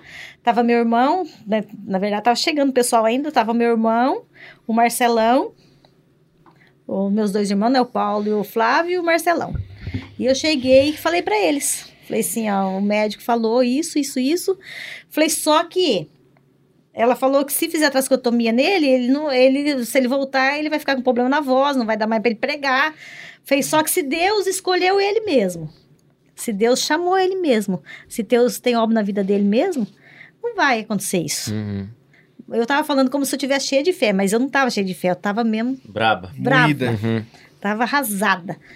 E aí foi chegando todo mundo, chegando, chegando, chegando, chegou todo mundo começou a morar.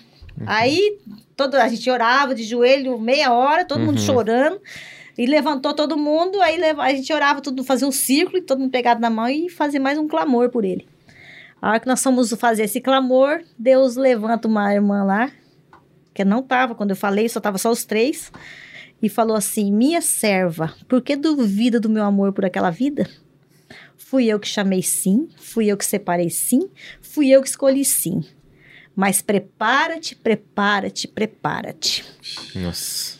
Só que eu falei assim: ah, vai piorar o negócio, mas depois Jesus, ele, ele escolheu, ele separou, ele chamou. Se prepara Então, vai vai... ter um vai piorar, mas depois ele é. vai Sem voz, voltar depois volta. e vai, Aham. né? Achei isso, né? Ao mesmo tempo que Deus falava, mas eu queria me enganar, porque eu não queria que Deus fizesse. Uhum. E aí, passou o tempo, ele ficou internado mais tempo, e aí ele saiu do coma, que é uma outra história, não vou contar aqui hoje, Uhum. que é uma história muito longa também, que ele Não, tava mas, com... mas conta, mas põe. Não precisa citar nomes, porque é importante essa, essa história. Essa parte é a parte mais importante. Pode contar. É, É. por que, que ela não quer contar por causa de nomes? Não, por causa do tempo, é porque- não, mas não, pode não, contar. tempo nós tem. é, Tempo é, tem? falar. né? Vixe, Então tá. Pode falar. É que, é que só que não cita nomes, É. entendeu? O Caetano, ele, ele, quando ele estava internado, foi duas irmãs lá orar por ele. E aí, essas irmãs, no dia mesmo que elas foram orar, elas não tinham dinheiro para ir, mas Deus mandou a irmã ir lá orar. E elas acharam o dinheiro da passagem no meio da rua, pra você ter uma ideia do que Deus estava fazendo. elas acharam o dinheiro do ônibus. Chegou as duas irmãs lá no hospital pra orar pro Caetano. Aí contou Povo- lá que não tinha dinheiro. Os, eu os também não, pentecostal sempre É. rico, eu, também, não- eu também não tinha dinheiro nem pra sempre mandar elas voltar. ostentando. Eu também não tinha dinheiro nem pra voltar pra elas voltar embora. É ônibus. É ônibus. do- É, na É. época devia ser 1,90 um ônibus. Não tinha dinheiro, coitadas da- das irmãs. E aí elas pegaram e foram lá orar pelo Caetano. Aí, a hora que elas terminaram de orar, ela falou assim: irmão Caetano, perdoa. Ah, perdoa. entendi. É. Perdoa, irmão Caetano. Aí eu fiquei só ouvindo, não comentei nada, né? Fiquei quieto. Aí quando, quando elas foram embora, eu- antes dele, dele ser, ser entubado, foi antes, foi numa das vezes Uhum. que ele ficou internado. Aí eu peguei e falei pra ele: perdoa o quê, Caetano? Perdoa quem? Ele falou: ah, é uma coisa aqui comigo, aqui, Mara. Eu falei, mas é comigo que você tem alguma mágoa? Eu fiz uma coisa pra você, que você tá magoado comigo, é comigo. Não, imagina, não tem nada. Aí ele falou muita coisa pra mim, sabe? Você também não precisa nem se preocupar com nada, Mari. Ó, eu nunca traí você, eu nunca, nunca fiz nada. Você pode ficar tranquilo quanto a isso também. Eu não tenho nada de mágoa com você e nem, nem se preocupe também que não é nada, porque eu não tenho nada a esconder de você. Eu nunca na minha vida traí você, eu nunca fiz nada. E eu sei, eu tenho certeza, eu também tenho confiança que você nunca fez nada Uhum. comigo. Eu- Então não é nada com você. Eu falei, então com quem você tá magoado? Aí ele pegou e falou, a pessoa. Você tá vendo o que, que ele tá fazendo comigo? Aí ele contou, né? Ó, tô fazendo isso, ele fez isso, isso, isso, isso, isso. Então, porque assim, o Caetano sempre foi muito dedicado na- nas coisas que ele fazia, sabe? Uhum. E a pessoa achou que ele estava querendo tomar dele de um Entendi. negócio, sendo que não era verdade aquilo. E ele tinha um, assim, a, a forma dele viver, a gente que conhecia ele, não tinha como você pensar uma coisa dessa dele. Entendi. E, e era tipo uma coisa envolvida com o ministério. Então, É. pra ele era. Se fosse na empresa, ele nem ia ficar magoado. É. Mas como é a coisa mais importante da vida dele era o Uhum. ministério. E, e sempre que ele fez com muito carinho, muito Carinho. amor, ele nunca pensou, ele nunca Passar almejou. por cima de ninguém. Nunca, nunca. Ele não pegava nada de ninguém. Uhum. Até quando ele trabalhava na, na, na Fast Frio, a Fast Frio foi vendida para Rusma, na época. E aí foi, foi, foi trocado os cargos, então veio muita gente de fora. Empresa alemã, né, É, veio veio, gente. foi pessoal. por é. né? E aí foi substituído. E ele foi substituído por um, na época, um, um, um rapaz do México. Uhum. Entrou no lugar dele e tal. E aí ele, ele, nossa, se dedicou a ensinar o rapaz e ajudar o rapaz. Aí teve um dia, passou meses assim, ficou, acho que ficou seis meses. E o cara não, não entendia muito. Mas ele se esforçou. ele falou pra mim. Não, mãe, não, Mara. Imagina, é, a minha vida tá na mão de Deus. Se, Se aconteceu né, isso, é se Deus um dia vai me tirar de lá, não sei o que Deus vai fazer da minha vida, minha vida tá na mão de Deus. O que Deus fizer pra mim tá bom. E também outra coisa, ninguém tem culpa, a firma foi vendida, é assim que funciona. Uhum. Então, o que eu puder fazer pra ajudar ele, eu vou ajudar. Sim. Aí teve um dia que teve uma. E ele não participava mais de reunião, porque ele era, ele era tinha cargo de chefia na época, né? Uhum. Aí foi tirado tudo e ele continuou como se ele fosse auxiliar. Aí teve um dia, teve uma reunião e o, gere, o, o, o gerente da, da área lá, que ficou no lugar dele, falou: Olha, hoje você vai comigo na reunião. Foi, eu vou? Vai. Se prepara que você vai comigo. Aí tô chegando lá, todo mundo discutia, né? Ah, o setor tal tá atrasado com isso, aquela, aquele rolo de firma grande, né? Uhum. Aí, a hora que chegou na hora do rapaz falar, ele falou assim: ó, o que eu quero falar não é sobre quem que atrasou, quem que fez, quem que não fez, meu negócio aqui é outro. Faz seis meses que eu tô na empresa, faz seis meses que eu tô no lugar do, do Caetano, faz seis meses que o Caetano faz tudo para me aprender, me ensina, faz seis meses que ele faz o meu serviço e faz seis meses que eu ganho o salário dele. Só. E eu não quero mais isso. Eu quero aqui, diante de toda, de toda a diretoria, devolver o cargo para quem é o cargo. Esse cargo não é meu, é do Caetano. E ele devolveu o cargo pro Caetano. Então, quer dizer, o Caetano ele, ele não tinha essas pretensão. Ele Tinha era, vaidade, né? ele, ele era livre disso. Uhum. E aí, quando ele foi acusado, ele ficou muito triste, porque era uma coisa que não passava na cabeça dele. Entendi. E aí ele ficou muito triste. E aí ele ficou magoado com isso, porque daí ele foi muito cortado, foi podado e ele ficou muito Isso triste. acontece, infelizmente, É, muito, né? é. Meu avô né? também passou bastante. isso. É, E então, ele- a, e eles- a galera que tá é. na igreja aí Uhum. já até prepara o coração, porque isso É. acontece e se a gente for olhar só pro homem, É. ferrou. E aí ele ficou muito triste com isso. Daí ele, eu falei, mas você tem que perdoar. Ele falou, ele falou assim, eu sei, mas eu não consigo. Falei, só, só que eu sei que Deus vai me dar a oportunidade, Mara. Falei, então vamos orar. Aí, só que daí, quando ele entrou em coma, isso não tinha acontecido ainda. E eu entrei em desespero. Ah, ele não tinha liberado. Não. Entendi.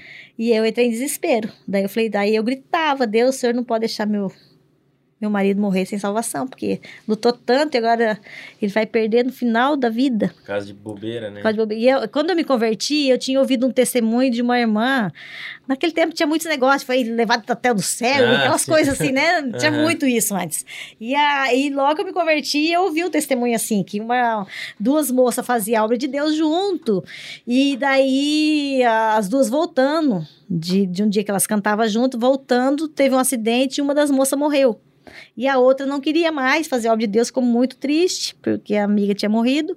Não queria mais fazer a obra de Deus, daí Deus arrebatou ela, levou ela no céu e mostrou que aí, né, para ela continuar, daí ela pergunta onde é que tá a amiga, né? Aí, o- né, Uhum. o anjo fala para ela que a mulher não tava lá. Daí ela falou assim, mas por que que ela não tá aqui? Como assim que ela não tá aqui? A gente tava voltando de- da, da obra, obra fazendo junto. a obra junto. Daí ela falou assim, ah, ela, per- ela tinha uma pessoa que magoou ela Uhum. e ela perdoou só de boca. Ela não está aqui. E quando aconteceu isso, o testemunho veio na minha cabeça. Na hora. Nossa, aí eu comecei a entrar em desespero. Falei, não, Deus, não, Caetano não pode morrer assim. E eu, eu emagreci 2 quilos em dois dias, de tanto desespero. Aí comecei a pedir oração para Londrina inteira, pedir oração para o Jackson lá na Inglaterra. É, porque a gente trabalhava com, com tarde de libertação, noite de libertação, então eu conhecia muito pregador. Eu tinha muito contato, eu liguei para todo mundo. Aí uns oravam e, sabe, Deus falando as coisas. E eu fui orando, pedindo para Deus. Aí eu fui numa irmã, que eu fui atrás de tudo quanto é profeta. Tem gente que fala assim: ah, não pode ficar indo atrás de profeta. Vai atrás de quem? Do macumbeiro? Não. Você tem, sabe? Parou, mas parou. Você tá desesperado. Você Trago de precisa... volta, assim. Paga de volta em três dias. Faz um chá com as orbas dele.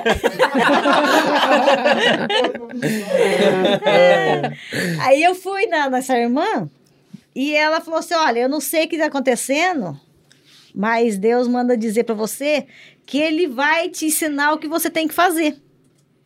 Você fica ligado que Deus vai falar para você o que, que você vai fazer. Uhum. E tudo que Ele fizer, você obedece. Tudo que ele falar. mandar, você É, obedece. tudo que Ele mandar, você, você faz. Uhum. Aí eu, tô, eu ia três vezes por dia, porque ele tava na UTI, eu ia três vezes por dia visitar ele. Aí eu que eu tava indo à noite, quando eu tava subindo a, a leste-oeste, Deus falou pra mim: chama o fulano e fala tudo o que, que tá acontecendo e pede pra ir lá pedir perdão pra ele. Entendi. Aí eu fui pro hospital, visitei ele e voltei pra casa, porque não posso ligar agora à noite, né? Esperei, no outro dia, 5 horas da manhã, acordei e Deus foi me instruindo tudo do jeito que eu tinha que falar. Vinha assim na minha cabeça, assim, todas as ideias do jeito que eu tinha que fazer. Aí eu sentei do lado do telefone e fiquei, esperar. Das sete e meia da manhã. Aí quando deu sete e meia da manhã, eu catei o telefone, liguei. Falei, eu preciso que o senhor venha aqui sozinho. Pode vir, que tá a Salete aqui, o Alan tá aqui, pode vir que eu preciso conversar sozinho com o senhor. Aí ele veio. Chegou, eu falei, ó, tá acontecendo isso. Eu falava, meu queixo tremia. Uhum. tá, o senhor fez isso, isso, ele fez assim, o senhor fez assim, e tal, tal, tal. Falei, falei assim, olha, é, quando tinha churrasco, as pessoas ficavam falando mal do senhor, inclusive eu falava. Porque eu sou assim, o negócio tem que falar. Inclusive eu falava. Sabe o que ele fazia? Ele fa- ia embora. Porque ele não deixava ninguém falar mal do senhor pra ele. Ele não deixava. ele não era assim. Começava a falar mal dos outros, ele saía, De ele perto. disfarçava, ele ia brincar com as crianças. Ele dava um jeito de não participar. Uhum. E porque ele não gostava de falar mal de Nossa, ninguém. parece a Karina, gente. É, eu não gostava, ele era muito sério, assim, sabe? Ele é negócio ministério, nossa, tem reunião de obreiro, você não pode contar nada pra esposa. Eu não sabia de nada. Ah, ele não falava. Ele não, é, lê isso, então ele não era fora da lei. Entendi. Entendeu? Ele era muito regrado, então era assim. E, e aí, daí, ó, eu já até me perdi aqui. Aí, o- aí o pastor. Aí você chamou ele pra aí conversar chamou ele pra sozinho. conversar, e você falou que o, que É. o pai não faria, que É. faria isso e tal. Aí tá, daí ele pegou, daí ele pegou e falou assim, mas ele tá, mas, mas ele não tá em coma? Falei, tá, mas quando eu converso com ele, ele chora. Então ele tá ouvindo. Uhum. Então tu pode deixar que eu vou lá conversar. Aí ele foi, e a médica falou que não tinha mais como tirar ele. Ela não tinha feito trasquetomia ainda, Uhum. mas não tinha como tirar ele Do coma. do, do, do coma, porque ele não conseguia respirar sem aparelho. Entendi. Tava no Tava tubo, naquela assim, põe no. fa- Faz trasquetomia, não faz? eh, Tava naquele rolo. né? Uhum. Aí ele foi lá e, e- e pediu perdão pra ele. E aí ele chegou e me, aí ele chegou e me avisou. Aí eu fui, Uhum. fui lá e conversei com ele. Falei, ah, tá bom. Aí quando foi no outro dia, a médica, eu cheguei lá, a médica tinha tirado ele do coma, Ah, ele saiu do coma. saiu do coma. Daí a médica falou assim, ó, eu tirei, ele saiu do coma. Ele tava voltando, porque como é, é, ele não era como, era como induzido. Como induzido, não era né? Então ela, ela foi desmamando e ele conseguiu respirar. Olha só. Ai, que benção. Você achou que era a libertação, é, entendi. libertou ele agora, agora ele vai viver. Uhum. Daí Mas a é- pessoa, é, a, né? É a melhora repentina, né? Que É. acontece. Não, daí a pessoa ligou pra mim, e aí, como é que ele tá? Eu falei, olha, ele saiu do coma, então eu vou voltar lá de novo, Ah, conversar com o ele. rapa- O É. indivíduo. a pessoa. daí ele, aí eu falei, então tá bom, só que não fala nada do que eu fiz. Porque Ah. quando ele sarar, eu conto pra ele. Ele falou assim, não, pode ficar tranquilo, não vou falar nada. Aí ele pegou e foi. Daí, eu, a hora que eu cheguei na visita, o Caetano tava feliz. Tava todo alegre. Aí eu falei assim, eu falei, e aí, como é que você tá? Ai, tô tão feliz. Ele tava falando muito baixinho, né? Falei, é, o que aconteceu? Aí ele falou assim, ah, aí falou o nome da pessoa, Uhum. né? Ele veio aqui hoje. Falei, e aí, como é que foi? Nossa, Mara, foi uma benção. Ele pediu perdão pra mim, eu pedi perdão pra ele. A gente orou junto. Eu falei, em língua estranha. Olha só. Eu falei, é, irmão Caetano, e aí, como é que tá teu coração? Ele tava assim, sabe, com, Aham. cheio de. Aí tava outra, outra mão limpa, assim, né? Sim. Solta. Ele passou a mão assim e falou assim: tá limpinho. Olha. Aí dois dias depois ele morreu. Mas morreu o coração limpinho, né? Graças Então a Deus. Deus deu a oportunidade nele, para ele perdoar. Uhum. Né? Então, isso para mim foi assim, uma grande vitória.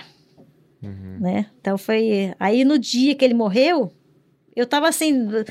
Eu tava sempre muito preocupada. Naquele dia eu tava tranquila. E até fui, eh, foi, foi no domingo, né? Fui visitar ele.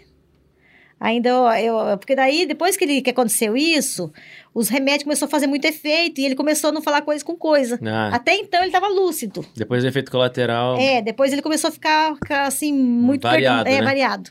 E aí ele começava a pedir muito, ele queria muito a Giovana. O meu bebê, o meu bebê. Chegava no hospital, as, as enfermeiras falavam, ah, ele só fica falando do bebê. Você tem bebê? Eu falei, tenho, tenho um bebê. Ele queria, até um dia eu cheguei lá, daí eu perguntei pra ele, ele falou assim que ele queria brincar com o bebê. Eu falei, mas e os outros? Não, os outros eu já brinquei, né? que daí ele já tinha tido tempo de brincar, É. conversando com o João Vitor e com a Giovana, não. É. Uhum. Mas você- mas você quer brincar com o bebê e com os outros? Não, não. Com os outros já brinquei, né? e ele tava meio variando. Né? Tava. Daí eu peguei e falei pra ele, olha só, mais tarde eu volto aqui, tá? Ele falou, não precisa voltar, não. Falou pra mim. Porque ele nunca... Eu falei, credo, você tá falando isso pra mim? Ué, mas você não é meu namorado? Aham. Daí eu falei, então vou ter que arrumar outro namorado, você não quer me ver? Ele falou assim, ah, pode arrumar. Olha. E ele nunca brincou com isso. Ah. E aí eu fui embora, mas eu fui assim, né? Nem é ligou, né? Cheguei na casa da minha cunhada, dormi. E aí ele morreu nesse horário. Nossa. E você não dormia fazia tempo. Fazia tempo, dormi tranquila. Quando eu cheguei 8 horas da noite lá pra visitar ele, A enfermeira tava toda. Mandou a gente subir, né? Daí subiu eu e a. Ele morreu que horário? 5? Ele morreu 4 horas da tarde. 4 horas da tarde? eu fui lá num- 8 horas da noite. Em outubro? Eles ligaram na minha casa dia 9 de outubro 9 de outubro de 2005. de 2005. Aí eles ligaram na minha casa e eu tava na casa da minha cunhada, não me acharam. Hum. Aí eu cheguei 8 horas da noite lá pra visita, cheguei um pouquinho antes, né? Eles mandaram a gente subir, daí, daí ela pegou e perguntou, né? Começou a fazer um monte de pergunta pra mim. Falei, "Mas por que você tá perguntando isso pra mim? Ele tá vivo? Hum. Daí ela falou assim, não, ele morreu. Nossa. Daí ela pegou e falou assim, mas não, quando, quando ele tava morrendo, Antes ele, antes de morrer, ele disse que viu um santo. Eu falei, Aí, porque minha cunhada tava comigo e minha cunhada não era crente. Aham. E assim, quando ele se converteu, esse cara muito bravo comigo, quando ele ter se convertido. Então ficou aquela bagunça, sabe? Negócio de religião e tal. E quando falou isso, eu fiquei muito nervosa. Falei, como assim que ele viu um santo? Não, não, não, Na frente, tava, na- tudo, tava tudo certo, eu É, eu falei, dormir. "É, que coisa, me deu um nervosismo, assim, porque tava Viu eu São e Joaquim eu de e ela, assim, né? Daí, porque a mulher era muito católica, tava cheia de medalhinha, assim, Uhum. do santo, né? Ela falou assim, ah, é um tal de Arcanjo Miguel. Olha só. Ele viu, ele viu um tal de Arcanjo Miguel. Então foi um anjo do céu, veio buscar ele. Então ele teve essa experiência. Uma vez né? eu contei isso pra uma professora minha, ela falou: É, porque tava variando, né? Mas que eu não lembro. Ela ouviu a história inteira. A minha história inteira, é, tava variando. Então, mas depois, para concluir essa história, né, do Uhum. perdão e tal, depois continuou a, a perseguição mesmo depois da morte. Ah, o Foi. perdão, então. Foi só foi pra. só Foi, na pra verdade, ele, só né? pra ele. Ah, entendi. E A aí- pessoa não tava muito. Só que o dia que ele, que ele morreu, no velório dele, o pastor Ivo, Sei. ele visitava. Um dia eu tava lá e ele. Quando o Caetano voltou do coma, ele, o pastor Ivo tava lá. Daí. Fala- Falando a gente- acho que nunca falou do Pastor Ivo aqui no É. podcast, né? Verdade, Pastor né, Ivo, gente pastor- tá aqui hoje, é, Nossa, é, sim, tudo aí, é joelho, é. Pastor Ivo, assim, é, é Ivo mim, eu tenho uma admiração muito grande por ele, eu tenho um amor muito grande. Ele fez parte da minha vida porque ele me ajudou muito nisso. Uhum. Deus usou muito ele pra E a isso, gente era lá tempo. do Maria Cecília, né? Ele é, É. pastor da Central. Ele Quando, era- é, quando o Caetano é saiu, mestre. numa dessas saídas que ele foi pra casa, o pastor Ivo foi lá visitar ele, na Uhum. minha casa. Onde já se viu que o pastor Ivo vai ter tempo pra fazer isso? Pastor presidente da Central, pastor, né? é, foi lá em casa ver ele, dia 7 de setembro. Veio um presbítero da igrejinha lá Do no, Maria Maria Cecília. lá no Cecília. final Foi lá da visitar o cara. Aí, aí um dia, lá na, na UTI, o pastor Ivo chegou e falou assim: Ô, irmão Caetano, eu venho sempre ver o irmão, o irmão tá sempre dormindo. Só que o Caetano tinha acordado, quer dizer, então eu venho sempre ver o irmão. Ah, é. Né? Então, quer Uhum. dizer, ele estava sempre por ali. E na hora, que- quando o Caetano morreu, na hora de enterrar o Caetano, ele pegou Alça a alça do cara. pegou do- ele foi o primeiro a pegar. Quer dizer, ele tinha já, já era idoso. Uhum. E ele pegou. É, 2005 ele foi o ano que ele entregou. Aqui. Pa- Foi, Passou para pastor é, Moisés. Mas foi depois, que, depois da morte do É, Caetano. Então. E aí ele. Foi lá pra novembro, né? É, Então, foi, foi uma das últimas coisas que ele foi, fez. então. Não, eu falo, porque ele já não era novão, né? Ele já, tinha, Não, já era de já era idade. idade. já. Era. É, E então. tinha tanta Mas gente. ele, ele era, ele trabalhava, mas É. ele acha que ele entrava lá no hospital lá, nem precisava de dar nome Ah, mais. não, ele era. O Caetano tinha tanto conhecido, tinha tanta gente naquele velório, tinha tanto homem naquele velório, tinha tanto pastor naquele velório. Nossa, é Tava verdade, lotado, velho. lotado, lotado. O bairro, tipo assim, porque antes lá no Maricília não tinha estacionamento. Os carros davam volta no quarteirão, velho. De É. Tanta gente que tinha, tinha gente. E daí, da- aí aconteceu isso, aí ele, aí ele pegou e pôs. Colocou a. A mão. a- aí ele foi junto para colocar ele no túmulo. Uhum. E aquilo me chamou a atenção. Passou uns dias, eu tava na igre- eu cheguei na igreja, aí vieram assim, Mara, tem uma irmã ali dentro esperando, quer falar com você, é lá da central. Falei, tá bom. Cheguei nela, eu falei, ô, Mamara, eu tô te esperando aqui, porque eu preciso falar com você. Falei, pode falar. Aí ela falou assim, olha, você lembra que meu esposo veio pregar aqui um dia? Falei, lembro. Ela falou assim, então, o dia que eu cantava, eu sempre cantei muito mal, vocês não pedem pra me cantar. E eu, aí, eu, mas eu cantava, porque não tinha ninguém, né? Eu Aham. cantava. E aí eu cantei aquele Divino Companheiro. Uhum. Ela falou assim, você lembra o dia que eu vim Divino aqui? É. companheiro. A irmã cantou aquele hino e começou a cantar o hino. Uhum. E ela começou a cantar o hino e começou a chorar. Ela falou assim: quando você cantava aquele hino, a presença de Deus foi assim muito suave dentro da igreja. E Deus falou pra mim assim que ia recolher uma flor do jardim dele. Só que quando Deus falou isso pra mim, eu achei que fosse a esposa do pastor. Porque ela já era idosa. Vai. Tadinha. É a mãe velha.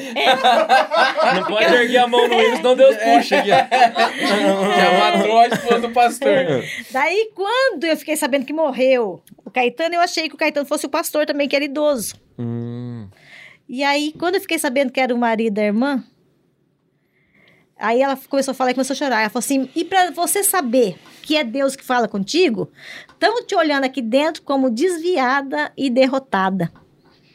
E estão dizendo, e aí que Deus começou a falar, e estão dizendo que eu matei. olha só. Mas, é, mas eu conheço o teu coração. E você vai ver o que, que eu vou fazer aqui por tua causa. Não saia daqui. E você vai ver o que eu vou fazer aqui dentro. E aí eu fiquei. Mas foi difícil. Foi luta. Foi luta. Aí fiquei, e aí fiquei orando. Porque daí aconteceu. Eu. Aconteceu o perdão entre Mas- o Caetano. O Caetano que- é a pessoa. É.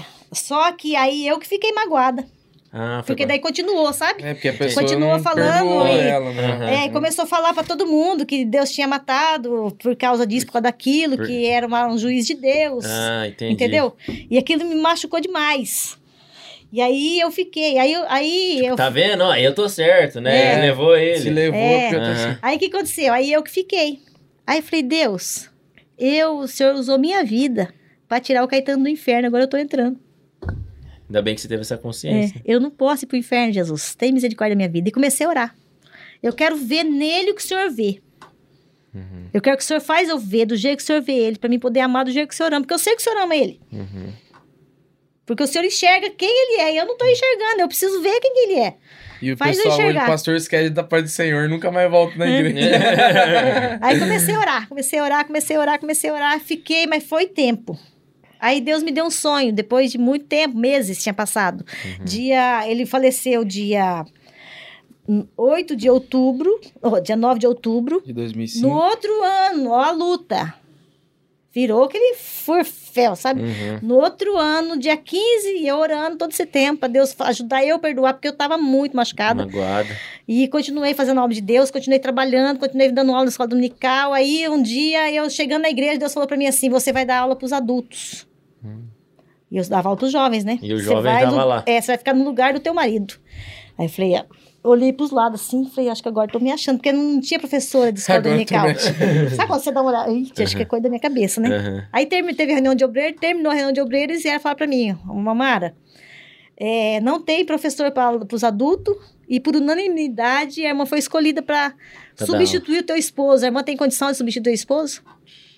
Falei, tem. Deus tinha falado comigo? Falei, tem. Uhum. Aí eu preparava as aulas dele chorando. Porque eu tinha que dar aula no lugar Você dele. lembrava, né? Nossa, aí eu fazia chorando, porque, porque eu ensinava ele. Uhum. Agora tinha. Aí ele aprendeu, ficou E tudo muito recente. É, Você tava e- vivendo o luto ainda, né? Eu tava, foi muito assim, ó, porque no, ele, fica- ele morreu, ficou sem professor. Uhum. Eu tive que assumir o lugar dele. E foi. Aquele ano travado, luta, luta, luta, e eu. Só que eu falava pra Deus, eu não quero lembrar de nada quando eu subir naquele púlpito. Não quero lembrar de nada. Tua igreja está machucada, ferida, eu preciso. Eu quero que o Senhor fale com a igreja através da minha vida. Eu não quero lembrar. Eu não lembrava. Uhum. Eu subia, começava a falar de Deus, nem pensava em luta, em prova, era só. Era a única coisa que me dava alegria na minha vida, a única coisa que me alegrava era quando eu fazia as coisas para Deus. Era o consolo. Era né? meu consolo, porque eu sempre. Eu sou apaixonada por Deus. Eu Uhum. amo, eu. Vixe. Você vê, às vezes eu chorando na igreja, não é, não tô passando por nada. Eu só tô chorando. Bateu o dedinho na quina da, na cadeira. Sabe assim, é, é, pra mim é maravilhoso demais. Uhum. Então, não é porque, ah, tá, coitado, deve estar. Não, eu tô só na presença de Deus e tô chorando. Uhum. E sempre foi assim. E aí, foi passando tempo, daí eu sonhei. Que um dia eu, tava, eu sonhei que eu tava lavando as calças dele numa água bem limpinha e ele chegou. Caetano O chegou. Caetano. É. Ah, tá. Daí ele falou assim pra mim assim: Ô, Mara, hoje eu vou dar. Eu vou dar aula na escola dominical. Eu vou, vou pregar hoje à noite. Falei, mas você saiu do hospital hoje, você não tá bem, por que, que você vai fazer isso? Não, é porque me convidaram, tal, tal, eu vou lá. E aí eu, aí, aí eu peguei, ac- acordei, corri na sala, falei, isso aqui é profeta. Profecia esse negócio Aham. aqui. Profético. É profético. Peguei, anotei lá, dia 14 de setembro, eu lavando a calça dele numa água limpa. Lavar a calça e lavar a honra. Deus vai lavar a honra do É, Caetano. honra suas calças, né? É. Olha só. Interpretou, é, isso É. aí. Aí, numa terça-feira, ele falou assim: não, eu vou pregar hoje. Hoje é terça-feira, é de Santa Ceia. Eu falei: não, mas não Entendi. pode, mas ceia. De terça-feira não é ceia. Ah, O que, que vai acontecer na terça-feira? E o que, que vai acontecer na ceia? comunhão? Não, daí aí eu só eu não vou poder contar os detalhes, não vou falar Vai- tudo. vai entregar é. quem que Vai é? entregar quem É. que é. Ah, entendi. Mas aconteceu exatamente. Entendi. Numa terça-feira foi feita uma reunião, foi decidido, e no dia da Santa Ceia foi tomada uma decisão que mudou todas as A coisas. situação. É, só que é, nesse tempo eu já tinha perdoado. Entendi. Que passou um tempo e eu orando, pedindo para Deus fazer isso, um dia aconteceu que eu olhei para a pessoa e quando eu olhei para a pessoa, eu vi ela totalmente diferente do que eu sempre tinha visto. Me deu tanta dó, eu comecei a chorar de ver.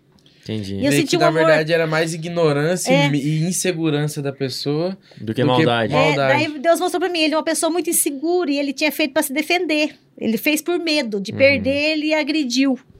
Mas por insegurança, porque ele não se achava capaz. Entendi. E eu consegui, e Deus mostrou isso pra mim.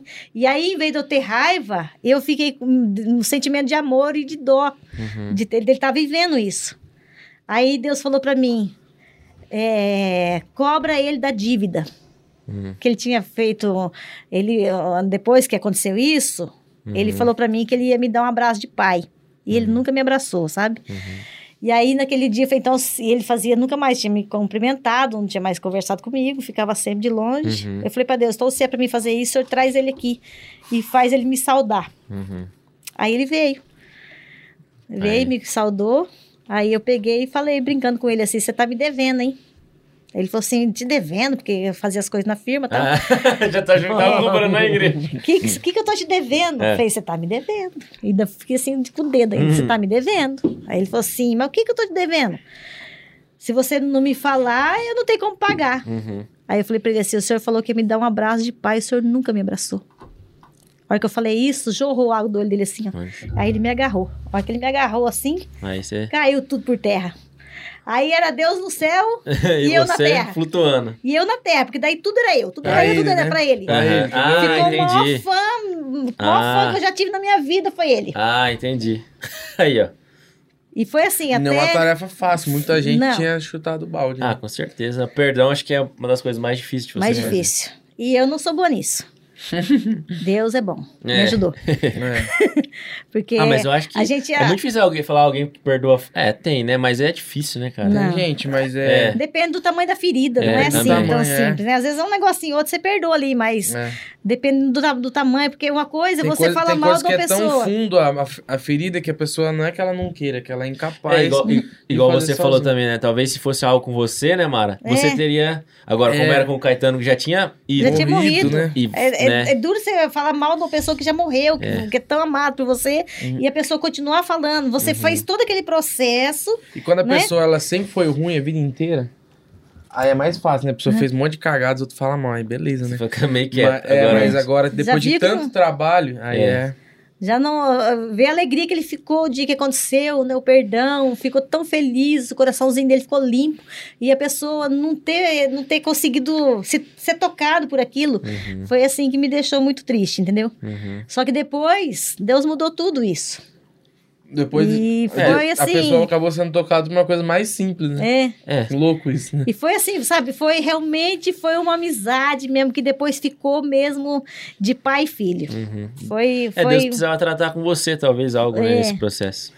foi foi maravilhoso. Assim, Deus fez uma grande obra Uhum. na vida dele, na minha vida. boca furada, joguei É. água no camiseta inteira. Mas foi foi isso aí. Então essa a- a- e depois, né? Aí continuou as lutas, né, com Mas, o mas filho, assim, com... é, é que a questão é a seguinte, a gente tá falando aqui sobre, sobre a mágoa, né? É um, uma- um tema importante. E, e para você o segredo, então, é a oração. Né? Quanto mais você ora pra pessoa, mais você cria um amor por ela e você pede pra Deus tirar esse desejo de você. É Eu acho assim, qu- quando Jesus ele pede para nós orarmos pelos nossos inimigos, já é uma estratégia. Porque toda vez quando você começa a orar para uma pessoa, não tem como você não amar a pessoa que você ora. Uhum. Então, quando Jesus não fala, ó, só orai pelos que vos perseguem, ele já tá te dando uma estratégia de você conseguir Começar amar. amar aquela É, pessoa. Ele fala amar os seus inimigos e orar pelos É. que perseguem. Então, tipo, você fala, pô, mas como que eu vou amar? Então ora, né? Ora, então a oração, ela, ela traz esse, esse amor, porque você começa, você parece que você adota a pessoa para né, para Deus transformar, ó. então você cria esse vínculo de amor, e não tem coisa melhor, não tem, não tem outra saída, Uhum. porque o perdão, na verdade, é, o ser humano, ele não é capaz de perdoar. Não, é por Deus, É, né? tem que Tem, ser tem uma obra algumas de Deus. feridas que. E, e é, e é muito importante isso que você falou, Mara, porque eu tive uma, assim, recente até, né, na pandemia, que eu perdi meu avô. E meu avô, acho que pessoa, pessoal mais antigo na igreja tinha muito disso, né, tipo de acabar se magoando com alguma coisa. Ah, hoje tem- também tem, né? Mas pelo fato, acho, do pessoal se dedicar tanto pra É. igreja, viver pra igreja. É. Então, algumas coisas feriam muito, né? A pessoa ficar... E, e às vezes você leva isso pela, pra vida toda, né? No caso do Caetano, não foi isso que adoeceu ele. Ele tinha um problema no pulmão, né? Sim. Mas, por exemplo, meu avô, essa questão de mágoa e tal, afetou bastante também, né? Tanto parte de comunhão. Só que foi maravilhoso também, porque eu, eu tive a oportunidade de, de. Uma semana antes dele, dele falecer, eu passei a noite inteira com ele no hospital, numa noite. E naquela. Não na noite que eu fiquei, mas naquele, naquele meio tempo, né, que ele tava, que ele tava vai e volta do hospital, ele teve a mesma experiência do Caetano, só que foi por ligação. E não era só uma pessoa, várias pessoas ligaram pra ele e ele foi a mesma coisa. Ele ligou, falou em línguas lá dentro do hospital, pediu Que perdão. é, pediu perdão, se, não sei se a pessoa também pediu pedido, perdão né? pra ele. E ele tava assim, eu vi, mesmo ele debilitado no hospital, assim, por dentro era outra pessoa, né? Uhum. E, e a gente não precisa esperar isso, né? Tipo, chegar no último minuto, né? Sim. A gente tem tanta oportunidade ao longo da vida de desfrutar, talvez, dessa, dessa paz, assim, não estando no hospital, como o caso do Caetano foi, do caso do meu avô, né? Então, a gente deixar essa mensagem é muito importante, Sim. né? Sobre perdão. E às vezes uma estratégia, porque às vezes, às vezes uma atitude que você tem que tomar, e às vezes uma, é, não adianta você tomar atitude nenhuma porque a pessoa não tá interessada É. em nem olhar pra você, nem conversar com você. Então você começa a orar Uhum. Pra Deus dar a oportunidade, né? Porque Deus não vai deixar você perder a sua vida ou, ou morrer sem, sem, sem cumprir isso que você tá que você pede tanto, né? Então, se, se você tá com um problema para a pessoa não vai chegar em você, mesmo que você vá até ela ter uma resistência, não faça nada sem orar antes, Sim. né? Vai orando e Deus vai trabalhando. E faz a sua chegar- parte, né? é. Não fica esperando. Por exemplo, Não ah, eu fui, esperando, eu fui magoado. Ah, vou esperar que a pessoa vir pedir perdão pra É. mim. Se você talvez não fosse lá, falasse, ó, explicasse pra ele, talvez, ah, né? não ia acontecer né? nada. Não, né? tem... Deus, Deus me usou como uma ponte ali, né? Pra Uhum. poder fazer o. E no seu caso conselho. também, né? Quando você orou pra Deus te dar a visão de, de Deus em relação a É. ele. É, É, até- porque- hoje, quando alguém te magoou, você, você aprendeu uma lição, né? Eu aprendi Você uma lição. Eu não, ixi, eu não gosto de ficar com coisa enroscada, sabe? E, e é lógico, é, parece que quando, né, por, por Deus ter feito isso através da minha vida, eu já passei por vários momentos de, de acontecer isso, sabe? De eu ficar magoado com alguma coisa. Então eu tenho que ficar ali lutando. Só que eu sei que eu não posso guardar aquilo. Então eu sempre Tem- orando e buscando a Deus e pedindo, Senhor, né, eu, eu quero ser limpo disso, me ajuda, me Uhum. ajuda a perdoar.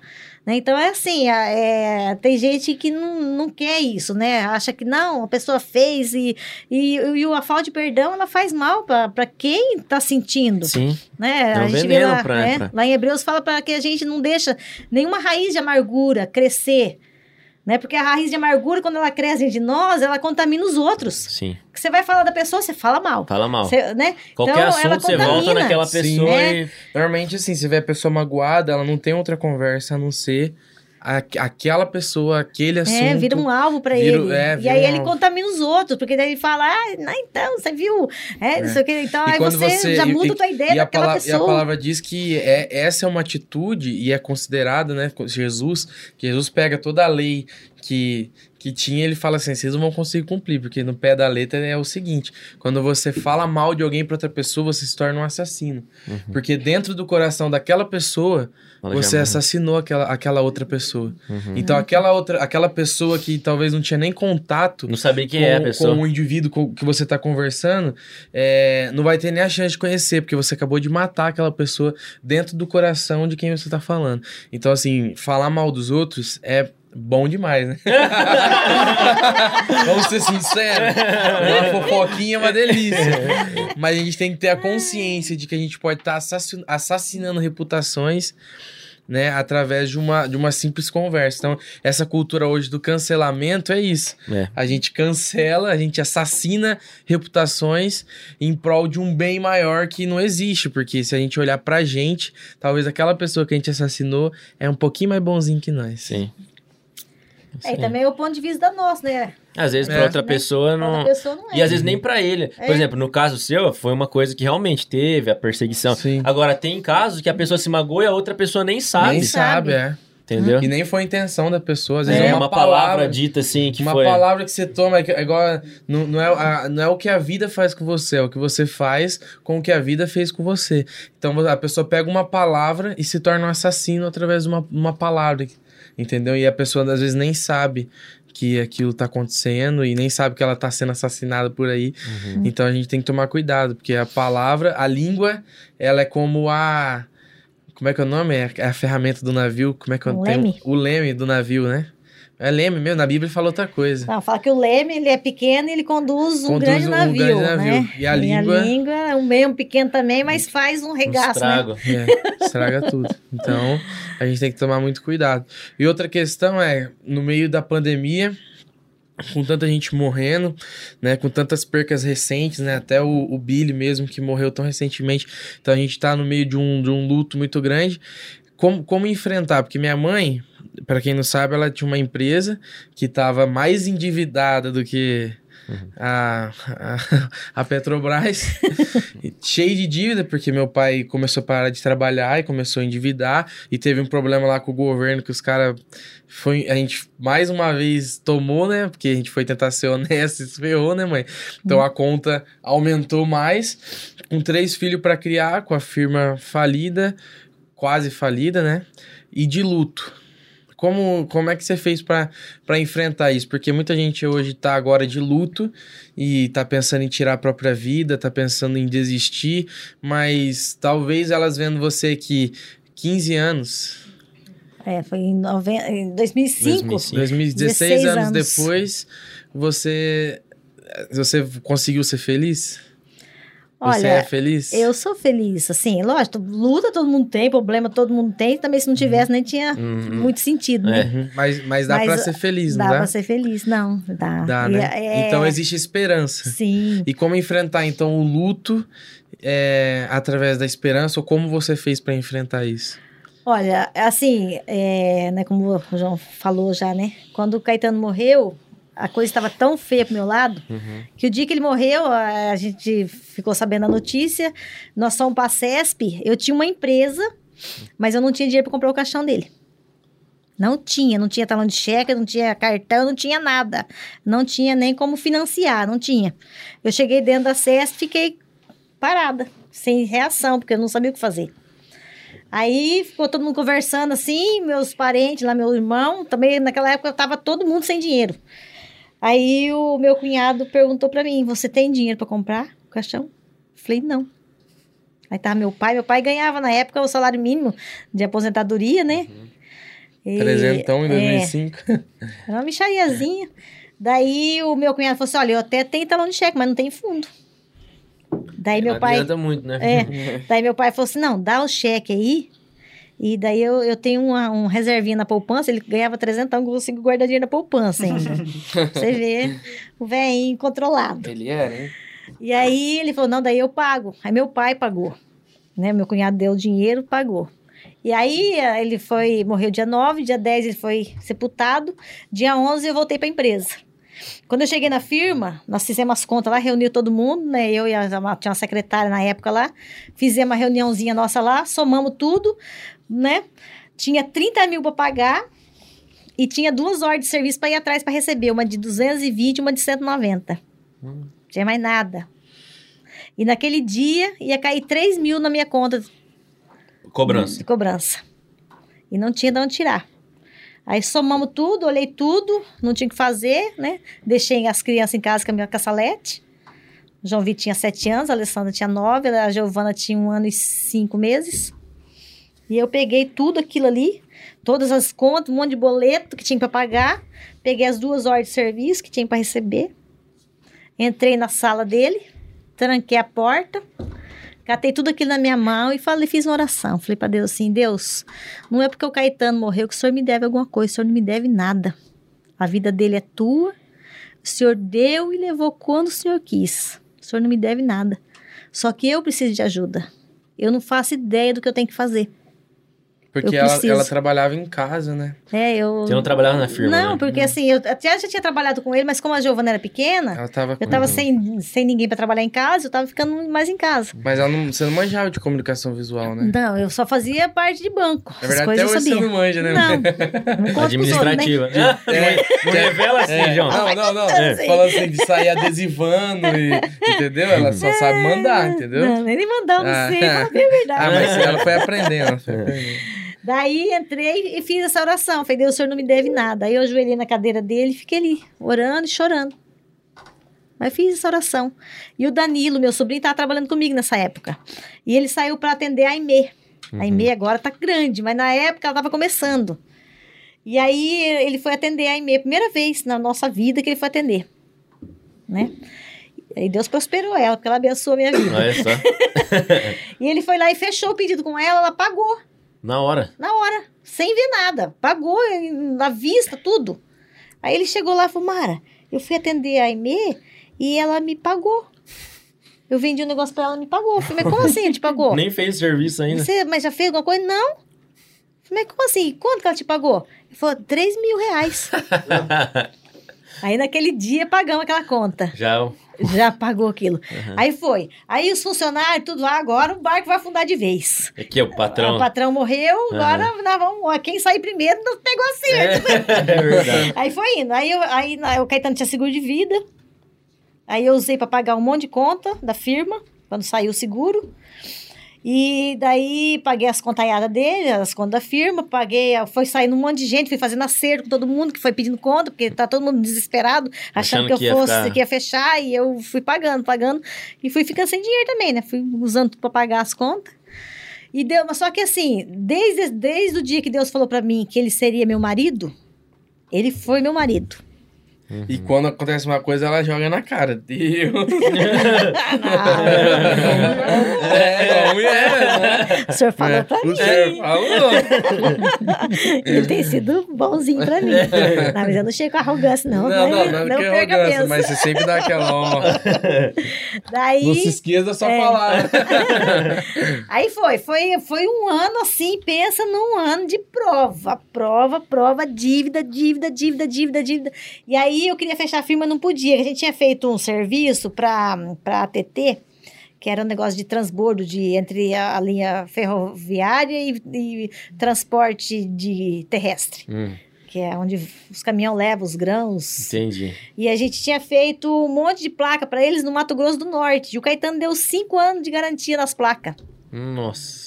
As placas estragou tudo Não. no Rio Grande do Norte. tudo placa de. de... Também um sol de 95 É, o sol graus. derreteu, o sol derreteu os adesivos. Nossa. Daí ele, a moça ligou pra mim, Mara, eu fiquei sabendo que o Caetano morreu, só que eu sou só funcionária, que você sabe, E né, situação. garantia.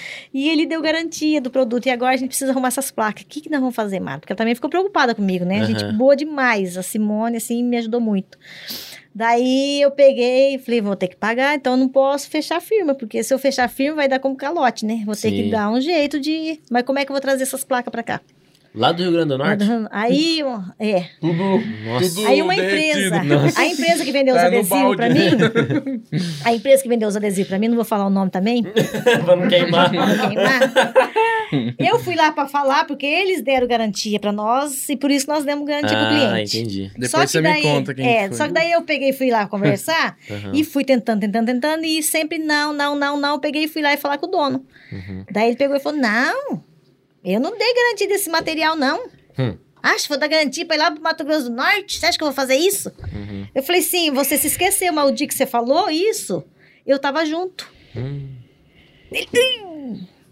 Ele fez assim, sabe? Tipo, que fora que eu dei. Não, não, não, então você pode deixar que eu vou pagar. Tal, Olha tal. só. Aí o que, que ele fez? Eu tava devendo um monte nessa empresa. Uhum. Porque eu não tinha como pagar essa empresa. Ele falou, então, Ela então foi devendo lá, É, reclamar. Eu fui devendo lá pra reclamar, porque eu Fica não, aqui, eu não um tinha, eu não, não tinha como pagar, o marido Uhum. tinha morrido, tava quebrada, e eu não, né, não tinha o que fazer.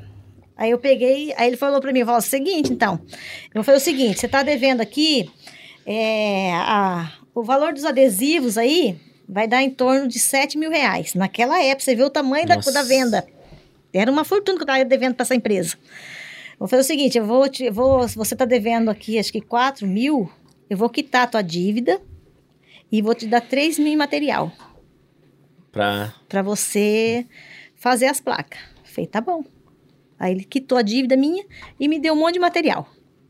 E aí a moça falou pra mim, a Simone da, da TT, falou, Mara, vamos fazer o seguinte, pra você não ter o prejuízo de trazer pra cá e levar, vou esperar um caminhão vir de lá. Quando o caminhão vir, traz as placas, você conserta as placas. Uhum. E depois a gente arruma, espera um caminhão sair daqui pra mim te ajudar. Quando for um caminhão pra Mato Grosso do Norte, leva as placas de volta. Falei, beleza. E ficamos esperando. É Rio Grande do Norte? Rio Grande do é Mato Grosso do Norte. Ah, Mato Grosso. Mato, Mato é, Grosso do lá. Norte, É. Lá né? no norte, sei É, lá. mas é, é, lá em cima. É, lá em Lá em cima. é Rio Grande do Mas é Norte. Nordeste ou é- Não, Mato Grosso. Mato Grosso, ah, então Mato Grosso, entendi. Lá É Mato, tem Mato Grosso do Mato Sul e Grosso. Mato é Grosso norte do normal. Mato Grosso. É, entendi. É. Vai, Mato Grosso mais no norte. É, pra diferenciar que não é do sul, entendeu? É, não é É do do sul, norte. é, lá É. no, é lá no calorão. Ui, meu Não, pai. tem Mato Grosso do Sul. Tem. Não, do Então, sul, É, mas Mato pra diferenciar. Não tem do norte, É. né? Mas é que fica mais no norte. É. Não, pode. No Enem você reprovava, no Enem não. tá, já era, No né? Enem você não passava. Tá. Daí o que aconteceu? Passou, foi passando o tempo e nada dessa Simone arrumar esse, esse caminhão pra trazer. Foi passando tempo, daqui a passa um tempo, ela me liga pra mim. Mara, tem um negócio pra te contar. Falei, o que aconteceu, Simone? Menina, a ATT do Mato Grosso foi vendido com porteira fechada. Você não me deve mais nada. Olha, Falei, como assim? Mas e o dinheiro que eu peguei da, da, da, da- empresa lá pra pagar? Não, você quitou tua dívida? Falei, quitei minha dívida. Eu tava devendo lá e eles me deram um monte de material. Ela falou, o seguinte, faz uma placa pra mim aqui e já tá tudo encerrado. dois metros, mano. Aí, olha, olha só, o que, que Deus A fez? placa de vende. Fiz a placa pra ela aqui Não só. proprietário. Fiz uma plaquinha ali pra ela só e Sob encerrou. nova direção. né? Mas pra você ver como que Deus usou as coisas. Hum. Aquilo que era uma tragédia Virou. virou uma benção, porque a, Quitou a dívida quitou também. a dívida que eu tinha de outro material lá. Uhum. Entendeu? Então eu acabei ficando sem dívida, fiquei com um monte de material pra Isso trabalhar. que ia falar. Então Deus fez, e, e- foi tudo assim, de forma correta. E aí, você não passou a Não, perna não em passei ninguém. perna ninguém. recentemente, tipo, a gente entrou numa, na crise da, da, da nossa querida mamãe Dilma. A gente entrou em crise o país e a gente teve um problema com uma marca bem famosa, Guaraná, Guaraná, que acabou dando, tipo, um... Né, não pode nem falar, vai que toma processo. Mas... É, vai Não, falar. mas não tem nada a ver com eles, não. Não, foi não, outra empresa com, não que, é que usou. culpa do Guaraná, mas enfim, não Uhum. importa. Aí a gente se quase quebrou. E daí a gente não tinha mais dinheiro pra nada, né? Eu passei fome. Ai, que dó. Gente, eu fiquei eu- é, eu fiquei desnutrido, gente. Nossa, tava amarelo. Tá aguentando mais. É, aí, sem dinheiro, quebrado, não tinha dinheiro nem pra pagar o aluguel. Aí foi lá, o nosso salvador da pátria, como sempre, tio Laércio, né? Tá sempre salvando todo mundo, foi lá, pagou um ano de aluguel. Aí deu 17 mil reais, né, no final do ano. E a gente começou a se recuperar, a mamãe Dilma caiu, é, e daí as coisas começaram a melhorar pra gente e tal. A crise começou a passar, a gente começou a conseguir pagar os próprios aluguéis, só que ficou com uma dívida com meu tio de 17 mil reais. E fica aquele crimão na família, né? Brincadeira, Não. que o tio Laércio tá nem aí, né? O tio Laércio era, já era dinheiro dado, né? Mas daí, é, a gente queria devolver. Mano, do nada, minha mãe foi abrir a conta do banco lá, né, mãe? 17 mil reais na conta. É, não foi bem do nada, assim, né? É. Eu fiz uma. Eu orei. Ela orou. É, Do isso, nada. isso, é. Não, nós vamos, É. mas vamos, tipo, né? É que eu não tava na sua pele, eu não oro pra nada. Você que ora. Daí ela orou, ela orou e, né?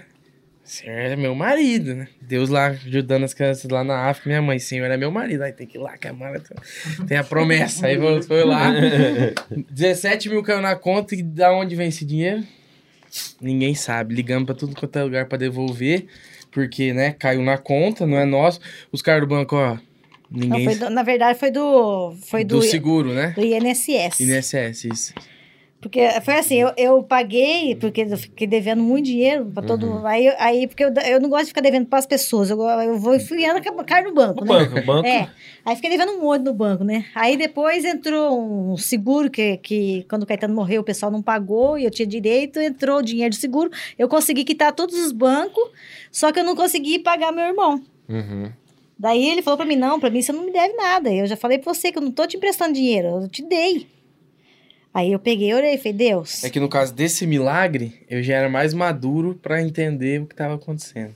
Uhum. Porque naquela época eu não trabalhava na firma, então eu vi de camarote. É. Continua. daí eu peguei orei, falei, Deus, né, o Laércio falou que eu não devo nada pra ele. E o senhor é meu marido. Mas o La... Não, eu falei assim, mas... esse menino, esse menino. Falei assim, só que o Laércio, ele É é, teu meu... pai também, É, depois você vai é, ver. É. essa eu não falei do meu marido. Falei assim, só que o Laércio, ele não é meu pai. O Laércio é meu irmão. Uhum. E para irmão, a gente deve. Papai, a gente não deve. Vai. Mas para irmão, a gente deve. Aí, João, pega essa Essa Karina deve até a... é Pro pai do 2045 céu, a pro gente seu não rosto. deve. Papai do céu, a gente não deve. Uhum. Daí, daí eu peguei e orei, falei pra Deus, falei assim, se eu não pagar ele, ele não falou porque eu não devo nada pra ele, mas toda vez que for comprar uma roupa, Vai- eu, vai, eu vou lembrar, tô devendo pro Laércio. Se eu for Uhum. comprar um negócio pra minha casa, eu tô devendo pro Laércio. Então eu sempre vou ficar com isso na minha É. cabeça, eu não vou ter paz. Não, e ele não liga mais, a gente. É, ele, não, ele falou que não, que já tinha me dado aquele dinheiro, que ele não ia me cobrar. Mas eu não fiquei feliz. Uhum. Aí eu orei, eu fiz, sabe, quando você faz aquela oração mesmo, que você, que você sente que Deus te ouviu. Porque eu coloquei minha confiança nisso. Porque ele é meu pai. Uhum. Entendeu? Eu não- Eu não posso pegar dos outros as coisas se eu tenho pai.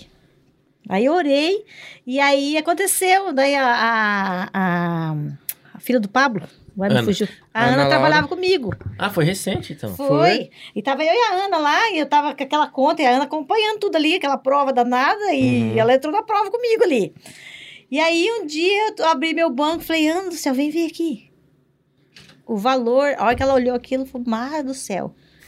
Aí eu peguei, como eu, porque quando eu fiquei endividada, eu fiz empréstimo no INSS, porque como eu sou pensionista, Uhum. Lá você paga menos juros. Eu tinha feito empréstimo.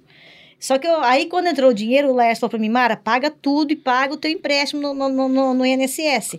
Pra você, pelo menos, ter salário. Se a firma quebrar, você, pelo menos, tem... tem, tem, Tem, não, é, não tem dito que nem É. SS, né? Você vai ter dinheiro, pra, pelo menos, pra comer essa com as crianças. Eu falei, beleza. Com as e paguei. crianças. É. É, que haja comida, É. né? Aí paguei. Paguei é tudo. E fiquei devendo pra ele. Aí eu orei, falei isso pra Deus, né? Falei, Senhor é meu pai, né? Eu não- né? Se, se- eu ficar devendo pro meu irmão, eu vou estar sempre devendo.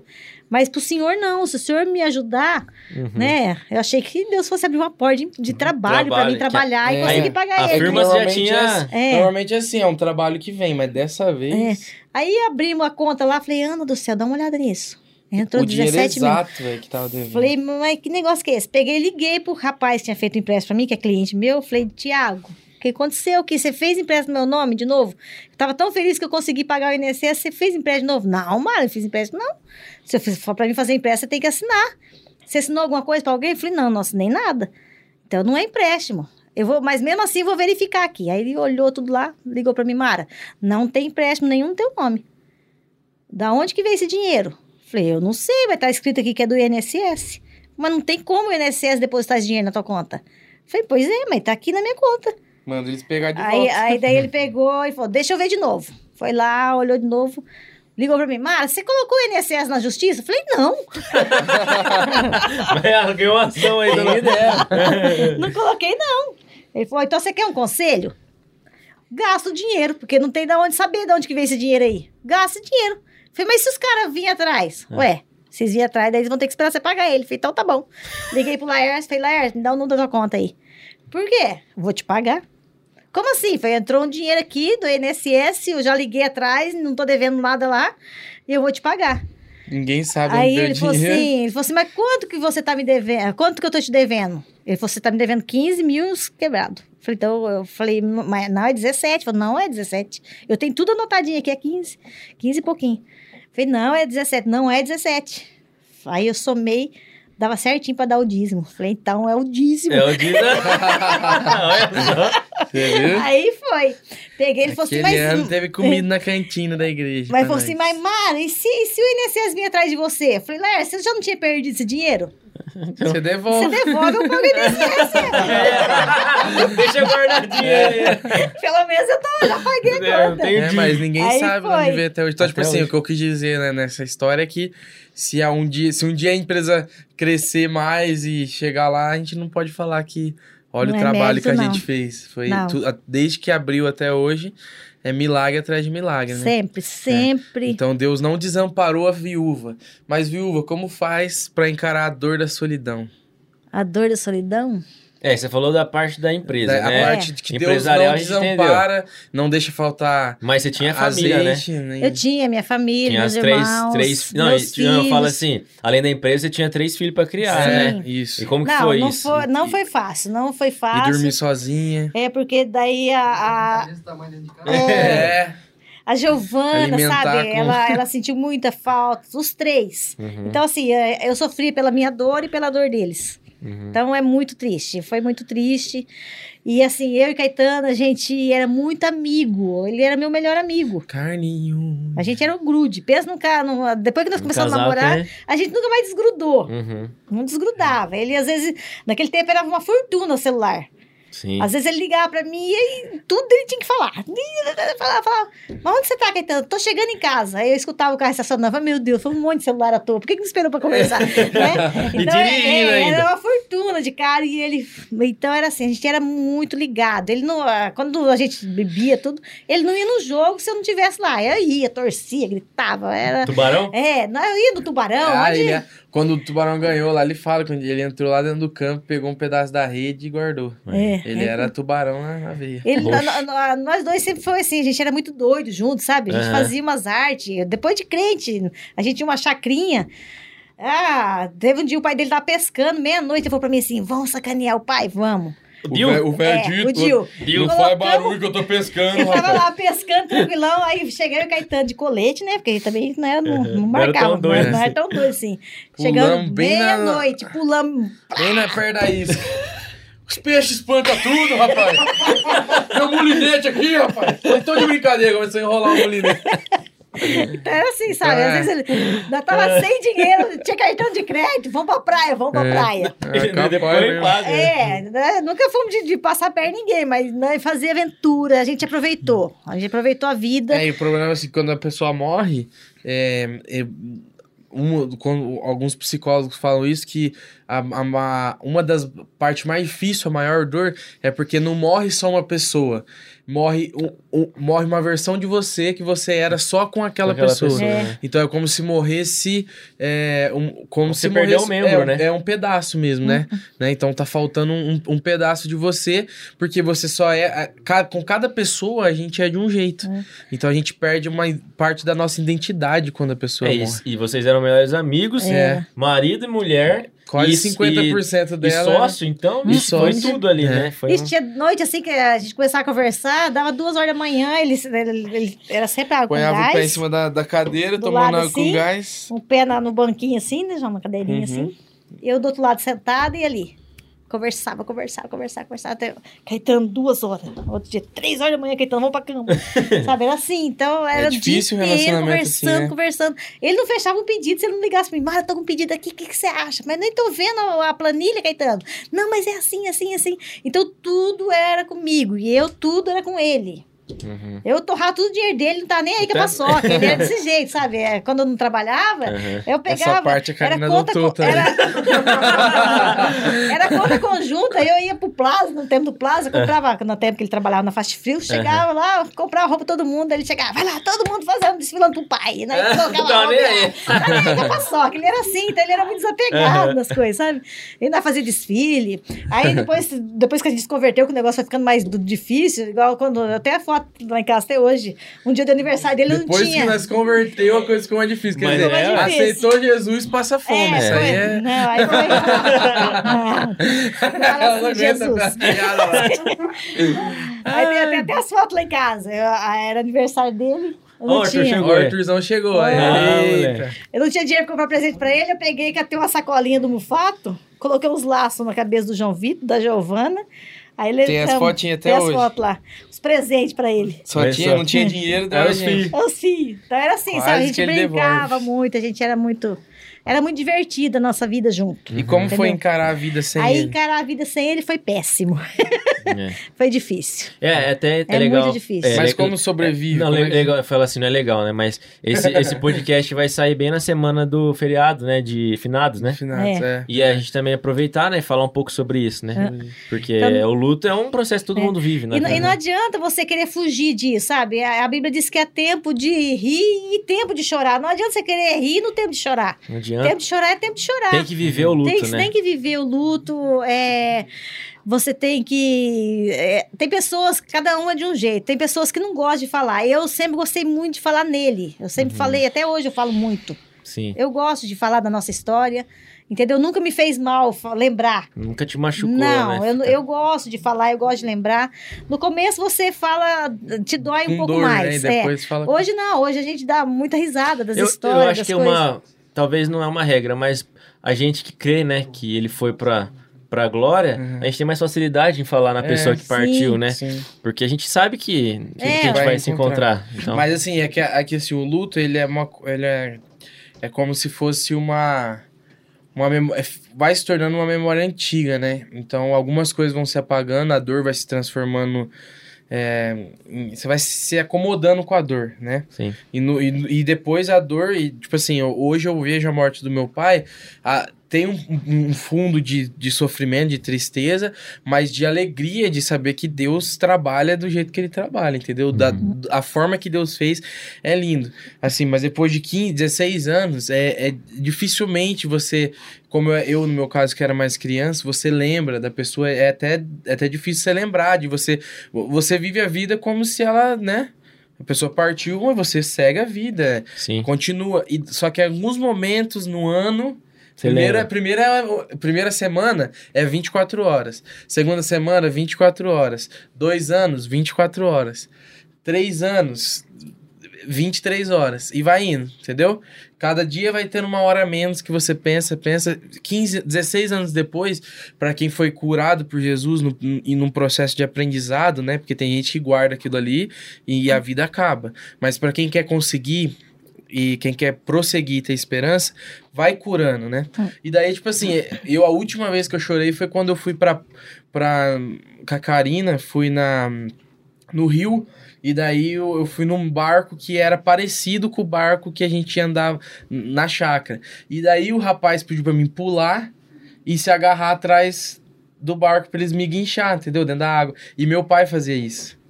Quando eu voltei pra casa, meu Deus do céu, eu chorei umas três horas que nem bebê. Mas assim, é pontual, entendeu? Tipo, não é mais uma. A vida não é mais um fardo que você tem que carregar. Porque quando a pessoa morre, a vida é tipo uma tortura, né? Você vai vivendo ali os, os dois primeiros anos, é, É muito é, triste. É, é bem- torturante, né? A mente se Só, só, esvazia. é, só que um- uma das coisas assim que eu nunca tive na minha vida foi revolta. Uhum. Tem É. gente que se revolta contra Deus. Eu não, eu entendi. Entendeu? O que a gente precisa é entender que Deus está no, no- negócio. Deus e que tá Deus ele, trabalhando. ele faz o que é bom. Então, os planos de Deus, por mais que não pareça, é bom. Deus, de alguma forma, poupou a vida dele. Entendeu? Uhum. Deus fez algo bom para ele. E, assim, uma das coisas que eu tenho certeza absoluta na minha vida é que ele tá no céu. Foi salvo. Eu tenho certeza. Isso aí eu nunca tive dúvida disso. Uhum. Né? Tanto Isso pelo. conforta, né? É, porque pela experiência que eu tive do perdão, que Deus proporcionou tudo isso, né? Até no dia que, que Deus, que eu tava contando naquela hora que Deus usou a irmã aqui da Central e falou aquilo para mim, ela falou para mim assim, né, no final da, da, da profecia que ela entregou para mim, ele falou assim: é, o homem desonra, mas eu honro. Uhum. Eu enviei o anjo principal do céu para buscar uma dele no hospital. É esse, E usei o anjo principal da igreja em Londrina para colocar ele na terra. Olha só. Né? Então, quer dizer, Uhum. o anjo principal da igreja de Londrina era o pastor Ivo. Sim. Então, foi assim, foi uma, foi uma experiência muito grande, um cuidado de Deus. E Deus fez aquilo por minha causa. Ele usou aquela pessoa para me consolar, porque aquela palavra me consolou. Então, toda vez que eu ficava, que me dava, eu lembrava no como Deus foi maravilhoso. De ter esse cuidado, de fazer isso, de fazer eu ver esses detalhes né? A enfermeira vir falar para mim. Eu notar naquela hora ali, notar o pastor pegando, sabe? Deus fez eu ver aquilo. Uhum. Para depois Deus usar a irmã e falar aquilo para mim. Né? Para mim poder gravar isso na minha mente, para nunca mais eu esquecer do que Deus tinha feito. Né? Então, todos esses anos, o cuidar de Deus. E Deus tem cuidado, assim, de mim de várias formas. Até depois de, de algum tempo que o Caetano tinha morrido, Deus foi uma irmã lá de Foz do Iguaçu na firma. E ela falou para mim, falou, filha, eu te falei, de todas as formas eu falei o que eu ia fazer. E você gritou, você pediu, mas eu falei o que eu ia fazer, né? E eu tenho te carregado no colo. Então, assim, quantas vezes que lá na firma eu não sabia o que fazer, não sabia como agir, eu ia para fora da firma, eu encostava naqueles muros da firma e ficava ali orando, falei, Deus, eu não faço ideia de como resolver isso. Eu não tenho, não sei o que fazer. Mas eu tô aqui, como Maria ficou nos teus pés aprendendo, eu tô aqui aprendendo, me ensina, eu não sei o que fazer, eu não posso é, chegar à noite, fazer curso para cuidar dessa firma. Eu tenho três crianças que estão esperando eu chegar em casa. Eles estão feridos, eu não posso é, é, sair daqui firma, né? e, e estudar à noite. Eu preciso que o senhor me ensine, e não tem tempo para isso. E aí, de repente, vinha uma ideia na minha mente, assim, eu clareava a minha mente, eu voltava para dentro e falava pra moça, olha, faz assim, assim, assim. Sabe? Não dava certo. Dava certo. E foi passando o tempo. Chegou um ano lá que eu tava tão arrasada, com tanta conta, tanta dívida, tanta dívida. Eu falei para Deus, senhor, o senhor, o senhor manda alguém aqui para comprar essa firma, porque eu não posso vender a firma para qualquer pessoa. Porque eu coloquei sign logos, e logos é o verbo de Deus. Uhum. Eu não posso pegar o verbo de Deus, o nome dessa firma, Vender eu vou- pra qualquer um, vender queimar para qualquer depois. não- pessoa. Eu não posso fazer isso. Eu preciso que o senhor manda uma pessoa vir comprar. Uhum. Se eu mandar alguém vir comprar aqui, eu sei que, que eu vou poder vender o nome da empresa. Mas caso contrário, não posso vender. Ou então o senhor manda vir alguém aqui para orar por mim, ou porque eu preciso de alguma coisa, eu não aguento mais. Uhum. Aí o irmão aqui da central de novo, por isso que Deus tinha uma obra comigo aqui. Aí, A- a pessoa- puxando pra sentar, hein? uma, Puxando uma das pessoas que cuidava da minha mãe, do meu pai no hospital, que tava quando ele morreu, era a da, irmã da central, Central, a irmã da a Central, a gente enfermeira. sempre encontra ela na Quem, quem, que, quem que é? Aí ela tocava, na, ela, ela canta no coral, ela é uma loirinha. Rosana? Rosana, isso. Rosana? É, ela tava lá com ele. E aí o irmão foi lá na firma, o irmão aqui da central levou um missionário. Tava tendo uma, uma convenção de pastores aqui na central e ele levou um missionário lá. Daí ele falou assim: Ah, Mamara, tava andando com fulano de tal que lembrei da irmã. Aí vim aqui visitar a irmã. A gente pode fazer uma oração pra irmã? E eu tinha pedido. Já te- E aí eu tinha pedido na quinta-feira, na sexta-feira ele levou esse irmão lá. Aí eles oraram por mim, o irmão terminou de orar e fez oração simples. Olhou pra minha cara e falou assim pra mim assim: Irmã, Deus manda te dizer que não tem se agradado da sua vida. Nossa! A hora que ele falou aquilo, eu só fiz assim, ó. Eu já tava arrebentada. Vai ouvir uma palavra dessa? Nossa. Falei, fiz só assim. Aí ele falou assim: Deus mostra pra mim que faz dias que a irmã não dorme. Isso é falta de fé, irmã. Falta de confiança. E Deus manda eu orar pra irmã dormir. Falei, mas eu tô precisando de dinheiro. Eu tô dormir? devendo pra todo mundo. Não tem dinheiro pra pagar salário, não tem dinheiro pra pagar 10 terceiro, tô devendo pros fornecedores. E Deus tá Deus, mandando eu Jesus falou igual a Ruda fala, vai dormir. é. Aí Deus mandou eu dormir. Falei, falei, então, ora, irmão, sabe quando você. Ai, meu Não Deus, confiou muito. não Tá vem ninguém pra comprar a firma. Aí veio uma pessoa pra orar, pra falar isso pra mim. Tá parecendo Falei- a profecia do João pra virar protético. Falei, Pensa numa pessoa Você vai fazer desiludida. É. Pensa numa pessoa desiludida aquele dia, fui eu. Nossa, mas fiquei magoada. Falei, meu, nossa, que palavra, Jesus. Tá bom. Então ora, irmão, pra me dormir. Fiz só assim. Ele orou pra me dormir. Não ora, assim- irmão. Não ora. Aí ele pegou, orou, né? E eu não dormia mesmo. eu Tava... Um desmaiado. Quem que dorme com devendo pra todo mundo sem 10 terceiro? Viúva. Tá arrebentada. O Joãozinho pedindo frango e carne. Não dorme, filho, não dorme. Aí ele orou pra dorme. dormir. Terminou de orar, falou assim pra mim assim, ó, e outra coisa, Deus manda te dizer que vai te dar um presente. Falei, ah, melhorou. né? Fala Aí mais. eles foram embora e tal. E aí era sexta-feira, no sábado a gente não trabalhava. E eu acordava, era três horas da manhã, eu tava acordada. Acordei com a Giovana pulando em cima da cama. Pá, pá, pá, pulando da cama, o solzão lá fora. Falei, nossa, não é que eu dormi mesmo? Aí a, Dormi, rapaz, dormi, dormi. a primeira parte É, foi concluída. É. Dormi na, de sexta pra sábado, dormi de sábado pra domingo. Segunda-feira acordei no horário normal pra trabalhar, não acordei de madrugada.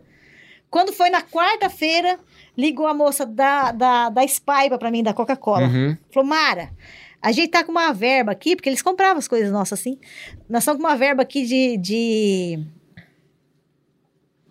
de não, é, de 10 mil reais. Nossa. 10 mil reais e não pode passar o ano, que era dezembro, né? Se passar o ano, é a, a- caduca a verba lá, né? Uhum. E aí ela volta, daí a gente perde essa verba. A gente não pode fazer, você fazer uma nota pra nós e você vai, a gente vai gastando durante o ano. Daí eu já te pago e vai gastando durante o ano. Falei, vai para já. Fiz a nota fiscal, puf, na Ambev, na, na Spy. Mas- 10 mil, 2000, Cheguei- 2005, é, já era uma 2007, né? Já era uma Cheguei na firma, liga a Ambev. Mara, nós estamos com 25 mil reais aqui Quer fazer uma nota? e eu preciso que você vai, vai expirar a verba e eu preciso fazer uma nota. E a gente vai gastando durante ano. Você não faz isso pra mim? Falei, faço. Fiz a nota 25 mil. Corri na Ambev, levei na Ambev. Liga, no outro dia cedo, eu tinha feito um painel, um, um orçamento de um painel pra, pra Unimed. Uhum. E eu nunca tinha feito um totem grandão, sabe esse totem grandão? Hum, sei. E eu nunca tinha feito um daquele. E era o sonho do Caetano fazer um totem daquele, mas nunca pegamos. Aí, e aí eu fiz um orçamento pra, pra Unimed. A moça Unimed ligou pra mim, Mara, eu tô com o diretor aqui e a gente tá querendo fechar aquele totem. Você consegue vir aqui pra gente conversar sobre ele? Falei, Paulo, vamos comigo lá, porque eu não entendo nada de totem, não sei nem como é que faz esse negócio.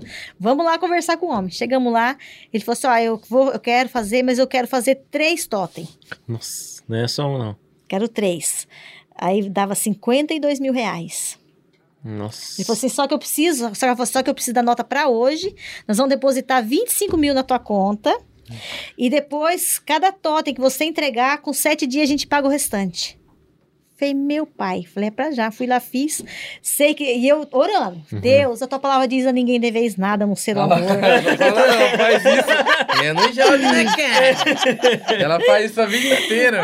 Aí fui orando, falei, tô devendo, eu tô devendo imposto o ano inteiro, não paguei nenhum imposto esse ano, Jesus. Vai chegar e eu não quero eh, passar o ano devendo. Sei que dia 30, porque assim, chega uma hora que você começa a pagar no caixa eletrônico, você não- eh, tem um limite para pagar. Uhum. Você não consegue pagar tudo. Eu consegui pagar tudo. As contas do ano inteiro num dia no, no caixa, caixa eletrônico. Paguei tudo. E sobrou dinheiro até abril. Aí só. Aí você dormiu. que não Aí dormi, noção. aí foi só alegria. Aí você gostou, né, do irmão Foi ter falado pra benção. dormir. Mas você vê? Então quer dizer, Deus nunca te desamparou. né? Deus, o que, que Deus falou pra mim? Deus não tem se agradado da tua vida. Por quê? Porque você não tá confiando, você não tá dormindo, tá acordado, você pode resolver? Não. Então dorme que eu resolvo. Você nunca tomou remédio, nada, né? Não, eu nunca tive depressão. Nunca tive. E sempre assim, eu oro pra Deus, assim, que Deus, pra Ele, é, às vezes quando eu começo a começar a ficar triste, eu orava, Deus, tua palavra diz que o teu espírito é alegria, é paz, então coloca alegria no meu coração. Eu sei que tô vivendo um momento difícil, mas eu quero me alegrar. Né? Então, de alguma forma, Deus sempre fazia com que eu me alegrasse de algum jeito.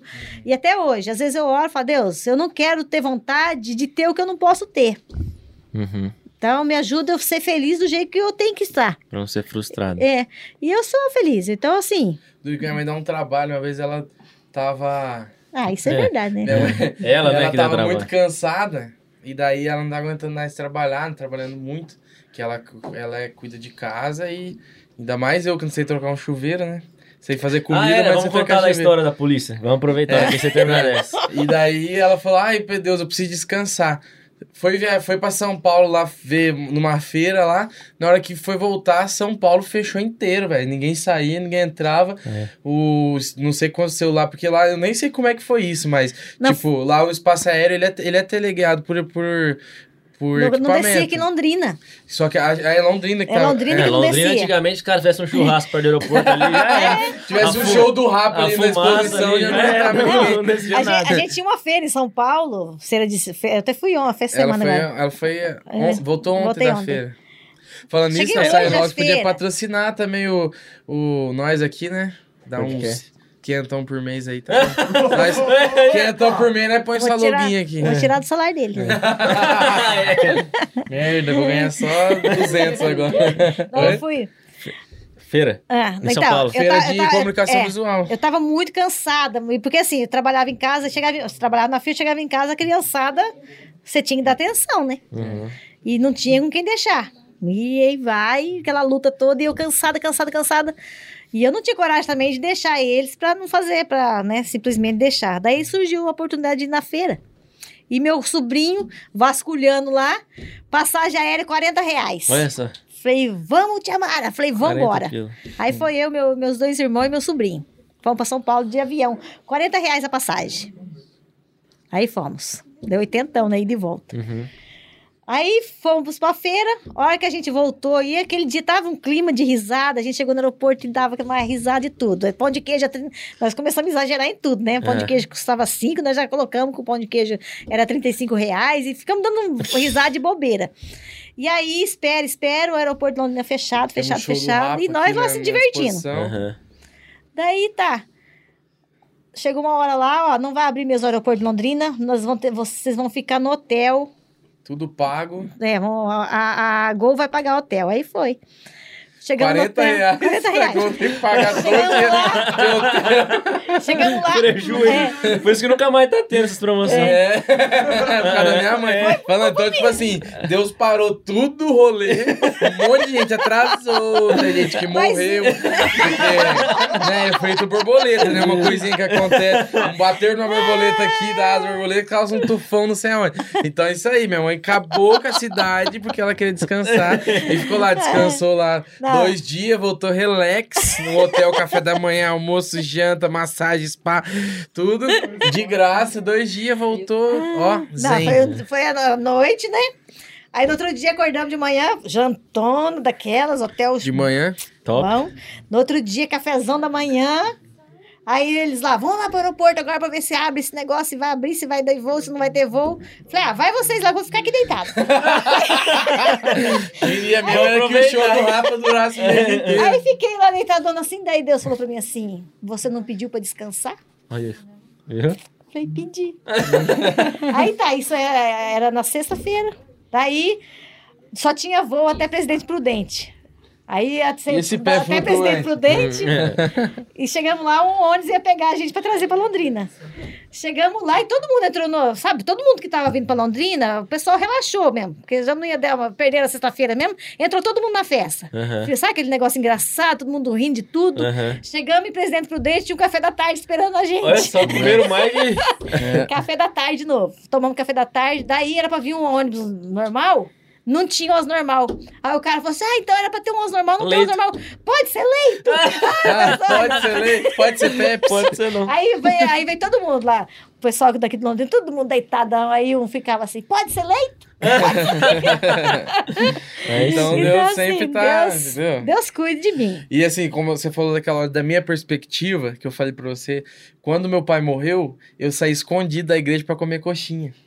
Mas Entendeu? Depois que ele morreu. Não, quando a gente ficou, quando a gente ficou sabendo, tipo, quando eu saí pra comer coxinha, meu, eu não sabia que meu pai tinha morrido.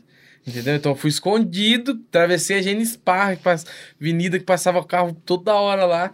Fui lá na lanche, comprei, peguei uma coxinha fiada, voltando comendo a coxinha, quando eu vejo a igreja inteira chorando, filho. Todo mundo se abraçando. Falei, nossa, o poder de Deus tá, tá agindo aqui. Uhum. Falei, vou terminar de comer a coxinha de entrar. Engoli a coxinha, todo mundo chorando e tal. Aí, na hora que eu olhei pra minha irmã, ela chorando e gritando que meu pai tinha morrido, entendeu? Ah, Aí a coxinha fez. E daí eu passei mal o resto da noite. É, da minha perspectiva foi isso, né? Foi a, o que eu usei da Bíblia foi mais Lázaro mesmo, que eu orei o, o, o negócio inteiro pro Pra meu pai ressuscitar. Eu e minha irmã, eu e a Alessandra ficava orando o tempo inteiro do lado do caixão pra ele ressuscitar, ele ressuscitar.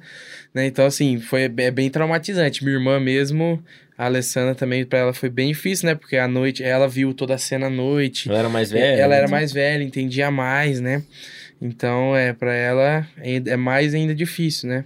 Pra todo mundo é difícil. Fica, fica um trauma pra sempre, mas tem como ser feliz, tem como arrumar uma namorada, né? Depois, dá, dá pra, né? Dá É, pra, a gente- a gente dá pra dar falou, uns né? beijos, né? A gente É. falou que a Karina tá aqui, né? Você É, apresentou a essa... Karina tá aqui, A né? Não dá do pra... esposo do João. Ninguém vai ver, porque é manto Você não quer sagrado. fazer propaganda, guardado. Não vai quero- que dá ruim, né? Não quero fazer propaganda. É, quer ver, assiste o clipe, entra lá, já arroba João Marcon e vê lá o clipe né, pedindo em casamento. Mas assim, a vida continua, né? Né, mãe? Somos, Sim. dá pra ser feliz, estamos quase quase milionário aí. Aham. E José Rico. Coitado, né? E a história que contando ali, porque, né, já vamos Ah, encerrando. é verdade. né? Conta a história da polícia. Não, Quem é que- conta mais engraçado, você ou sua mãe? Eu, né, porque eu, eu tava dormindo, Então né? conta, então conta. Ah, do Wesley? Você vai falar do Weslão aí? É, do Weslão, aí, Wesley. Eu tenho o meu cunhado Weslão, né? Que tem sérios problemas com desespero. É, todo, todo mundo dormindo, porque deu- não- é que não acontece muito de eu ir dormir 10 horas. Mas calma, conta como que é a sua casa primeiro. Tudo fechado, é, né? minha casa é tipo CAPS. Tem um monte de louco dentro e um monte de cerca elétrica. É tipo isso. E os murão altos, entendeu? Ninguém entra, ninguém sai. E daí o. O. e daí o. A, o Weslão ligou pra Alessandra. Tipo assim, a Alessandra que tem. Ela tem problema de sonambulismo, que, tipo assim, ela. Quando ela tá trabalhando, ela, ela não tá acordada, ela tá dormindo, só que tá trabalhando. E do nada ela cai, desmaia, tá andando, ela morre no meio do caminho. Entendeu? Então ela tem problema sério. Ela, isso, vai, vai andar dentro do ônibus, desmaia dentro do ônibus, cadê a Alessandra? Então a Alessandra é assim, ela é meio zumbi, entendeu? E daí ela ligou, mandou mensagem pra ela, tem cara de zumbi e tudo, anda igual zumbi. falou, pra ela, falou pra ela, conversou com ela, ô Alessandra, tal, é, é, eu, amor, vou tomar banho. Beleza, vou tomar banho. Tá. Três minutos. Três minutos depois, amor, já tomou banho? Cadê você? Morreu no chuveiro? Não, sei o que ele foi tomar banho. Não, ele Ela- foi tomar banho, isso, É. verdade. Ele foi tomar banho, tá vendo? Eu tô cantando errado. Ele foi tomar banho, E falou- voltou, três minutos tomando banho. Tomou aquele banho, tava começando a namorar, aquele banho de gato só pra Só falar lavou o sovaco, só aí É, é. isso. É, então, lavou o subaco lá, beleza. Isso era noite, né, João? Isso era noite, só que 10 horas da noite. Uhum. E eu sempre vou dormir uma hora da manhã por aí. Então, tipo assim, é, a regra é todo mundo até meia- meia-noite, pelo menos na minha casa, tá acordado. Mesmo, menos a Alessandra, que ela é sonâmbula. É, tem os problemas dela. E daí ela não tomou o remedinho, o Rivotril no dia. Daí ela. Pum, mentira, mentira. desmaiou. tadinha. A mãe, a mãe. Daí, Eu falei isso da minha te filha. amo, Alessandra. Aí desmaiou, né? E três minutos, Wesley, meu Deus, o que aconteceu? Morreu. O que aconteceu? Pelo amor de Deus, ligou, ligou pra mim. Eu sempre tô acordado.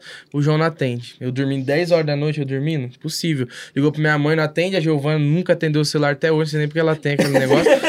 Então, ninguém atendeu, beleza. Começou a dar desespero. Que ele tem ansiedade, ele, ele começou a palpitar o coração dele. E, meu Deus, o que aconteceu? Alguém entrou lá, saltou, tá morrendo. Sequestrou. Sequestrou, gente, a cabeça dele começou a inventar as coisas, né, tadinho? Tem problema também, casou com ela.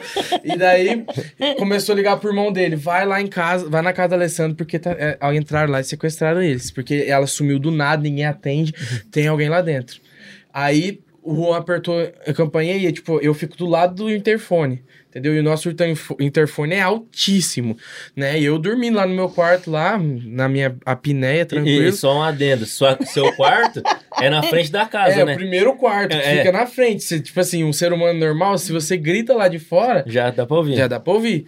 Tudo bem que a área é gigante, né? Mas mesmo assim. Aí o cara, o, o, o Juan, que é outro maluco, só tem dois, começou a apertar o botão, apertar, ninguém atendia o Wesley, eles não atendem. Cadê a Mel? A Mel não tá aí na frente, sequestraram a Mel também.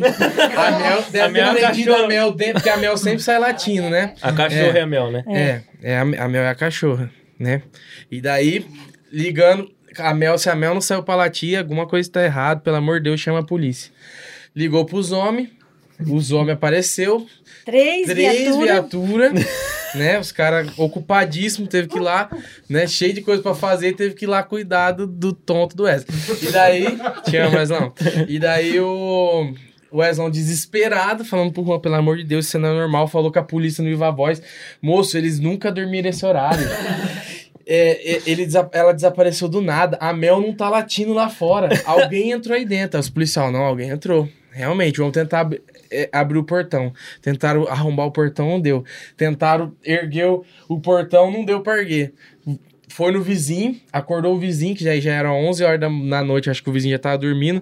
Já era mais meia-noite esse horário, É, né? já era mais meia-noite, que a né? polícia chega rápido. E daí bateu na, bateu na, na frente lá do, do, do vizinho, pegou a escada do vizinho de madeira, tudo torto, colocou no lado do terreno, cortou a cerca elétrica, aí já ativou o alarme, Aham. né? Cortou a cerca elétrica, e eu dormindo. cortou a cerca elétrica, pularam lá dentro, aí eles arrombaram a porta que tava do meu lado, tipo, eu tava dormindo aqui, a porta aqui entraram. Com a luz, é, suspeita de sequestro, suspeita de sequestro, suspeita de sequestro. Entraram gritando, suspeita de sequestro. Se tiver alguém na casa, se manifesta, senão a gente vai atirar, suspeita de sequestro. Chegou, abriu a, a porta da minha irmã, ab- abriu com tudo, a Alessandra já deu a luz na cara dela. De sequestro, Alessandra. né? E daí chegou na minha mãe, um, um homão fortão entrou dentro do quarto dela, né? Eu já- Batendo na porta, Dois deu a homão. luz. Dois homão, ela. Hum! né? Meu Deus! Realizou. A oração hoje foi forte. o homem com a lanterna na mão, meu Deus. Acende o farol. Então, é, entrou lá, minha mãe de. de Baby doll. camisolinha, né? Desse tamanhozinho, parece o, o mestre dos magos. eu falo que uma- vez eu fiz um vídeo dela passando na frente da, do quarto da minha irmã com essa camisolinha. Eu falei, ó, o, o mestre dos magos passando na frente da caverna do dragão. e daí, velho, o reboliço, os caras entrou gritando, tipo assim, três viaturas anda com, com quatro policial cada. Não vou fazer essa conta, mas tinha homem pra caramba lá dentro. É doce, né? 12 policial, velho. Gritando, batendo na porta. Aí eles acenderam todas as luzes e tava. Não, elas contaram. Aí minhas portas. Minha janela tava aberta, minha porta aberta. Conversando, rindo. Aí o Wesley, Wesley, você é louco. O, o meu cunhado fala: termina com esse moleque. Esse moleque é maluco da cabeça, o irmão da. Irmão dele. O irmão dele, que é malucão, Juan. Termina com esse moleque, esse moleque é um trouxa, me tirou de casa, não sei o que, e todo mundo rindo. E os policiais não estavam rindo muito. Mas, tipo assim, aquela, aquele fuzuê. Eu acordei no outro dia de manhã, sem cerca elétrica. Falei, algo aconteceu. Falei, mãe, o que aconteceu que cortaram a cerca elétrica? Não, a polícia entrou aqui, invadiu, quebrou tudo e tal. Acenderam tudo suas luzes e tal lá. E, mano, eu não acordei. Ele acende- acendeu minha luz, gritou que era sequestro, não sei o quê. E o João. É o homem da casa, o né? homem da casa. Eu falei, eu vou ficar na frente, que o dia que acontecer alguma coisa, eu protejo vocês, entendeu? Só que como era polícia, meu subconsciente falou, tá limpo. Não precisa acordar. Então a história é essa. Então, assim, proteção de casa e trocar chuveiro, meu amigo. Aí, Trocar Karina, chuveiro? fica esperto É. já. Nem que cata, comprar um não cata Hot- nem mês, daí. Nem meia. Nem mês. Nem meia. Tem o mistério da minha preta em casa lá, tem que ficar O surgindo. macarrão é cimento. O macarrão é... ci- Não, mas comida eu sei fazer, meu amigo. É. Vamos perguntar? Vamos pras perguntas, Vamos. então? Mara, a gente abriu aqui no nosso Insta é, pra galera mandar umas perguntas aqui. Ó, bastante pergunta, hein? Chegaram algumas perguntas. A origem do mal. É, Não, sai desenho. é mandaram de novo. Qual a origem do mal? Nem vou falar qual que que é a foi. origem do mal, É, Nem vou falar que foi seu filho que mandou. Qual que é a origem do mal? O estômago, né? Ó, Você viu? que teoria. Por que o estômago? É uma piadinha, tá? Por quê? Por- não, Agora você Agora põe na contar. você põe na mesa e... Por que o estômago? Ué, a Eva não foi a... O diabo não falou pra ela comer a maçã? Aí, viu? Hum, Eu tava com fome, viu? O diabo não tentou Jesus pra ele comer, o... mandar a pedra virar pão? Viu? Ó o João Vitor aí, ó. Aí, ó. Essa foi a conclusão. Aí, é. Mas É, é só uma piadinha, né?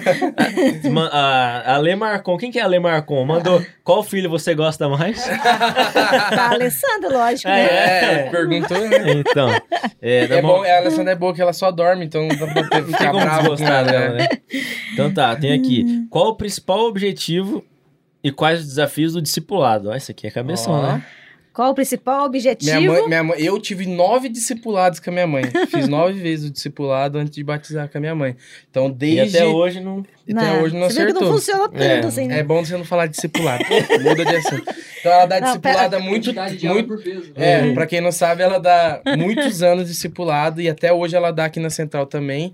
E muitas almas já se perderam Como- aí no caminho.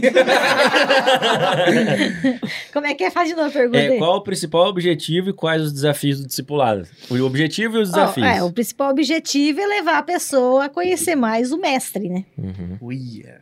Esse é o principal objetivo. E os desafios? E os desafios? Ó, o desafio é conseguir isso, né? Resumiu bem. Achei que você ia teologizar É. agora. Destrinchar o assunto do discipulado. Não, mas é verdade. Mas o é, discipulado mas é é, a, é a parte mais importante da É, igreja. na verdade, eu- é, é a parte principal, porque é, é o alicerce, né, na verdade. O, o- o- o discipulado, geralmente você faz ele com um novo convertido, que ele tá ali conhecendo Jesus. Então, quer dizer, é a parte principal do edifício, né? É o alicerce. Então, sem alicerce, não tem como você construir nada sem alicerce. Então, Eu- o, e é um dos é mandamentos isso. de Cristo, né? Vai, faça É. discípulo. Então, é, é a parte principal, é você ter esse, esse conhecimento, é você estar mais perto do aluno, você é, fazer ele chega mais perto de Jesus também, porque às vezes no culto ali, ele não tem essa, esse conhecimento, não tem, Tirar não tem dúvida, é, oportunidade coisas. de perguntar, né? É você acompanhar mais de perto o crescimento dessa pessoa. Então, assim, eu acho que o discipulado, ele é, ele é muito importante. Acho que é uma das coisas mais importantes que tem, né? Não desvalorizando trabalho nenhum, porque Sim. todos nós somos discípulos e discipulador. Uhum. né? De alguma forma, a gente está discipulando alguém, ou, né?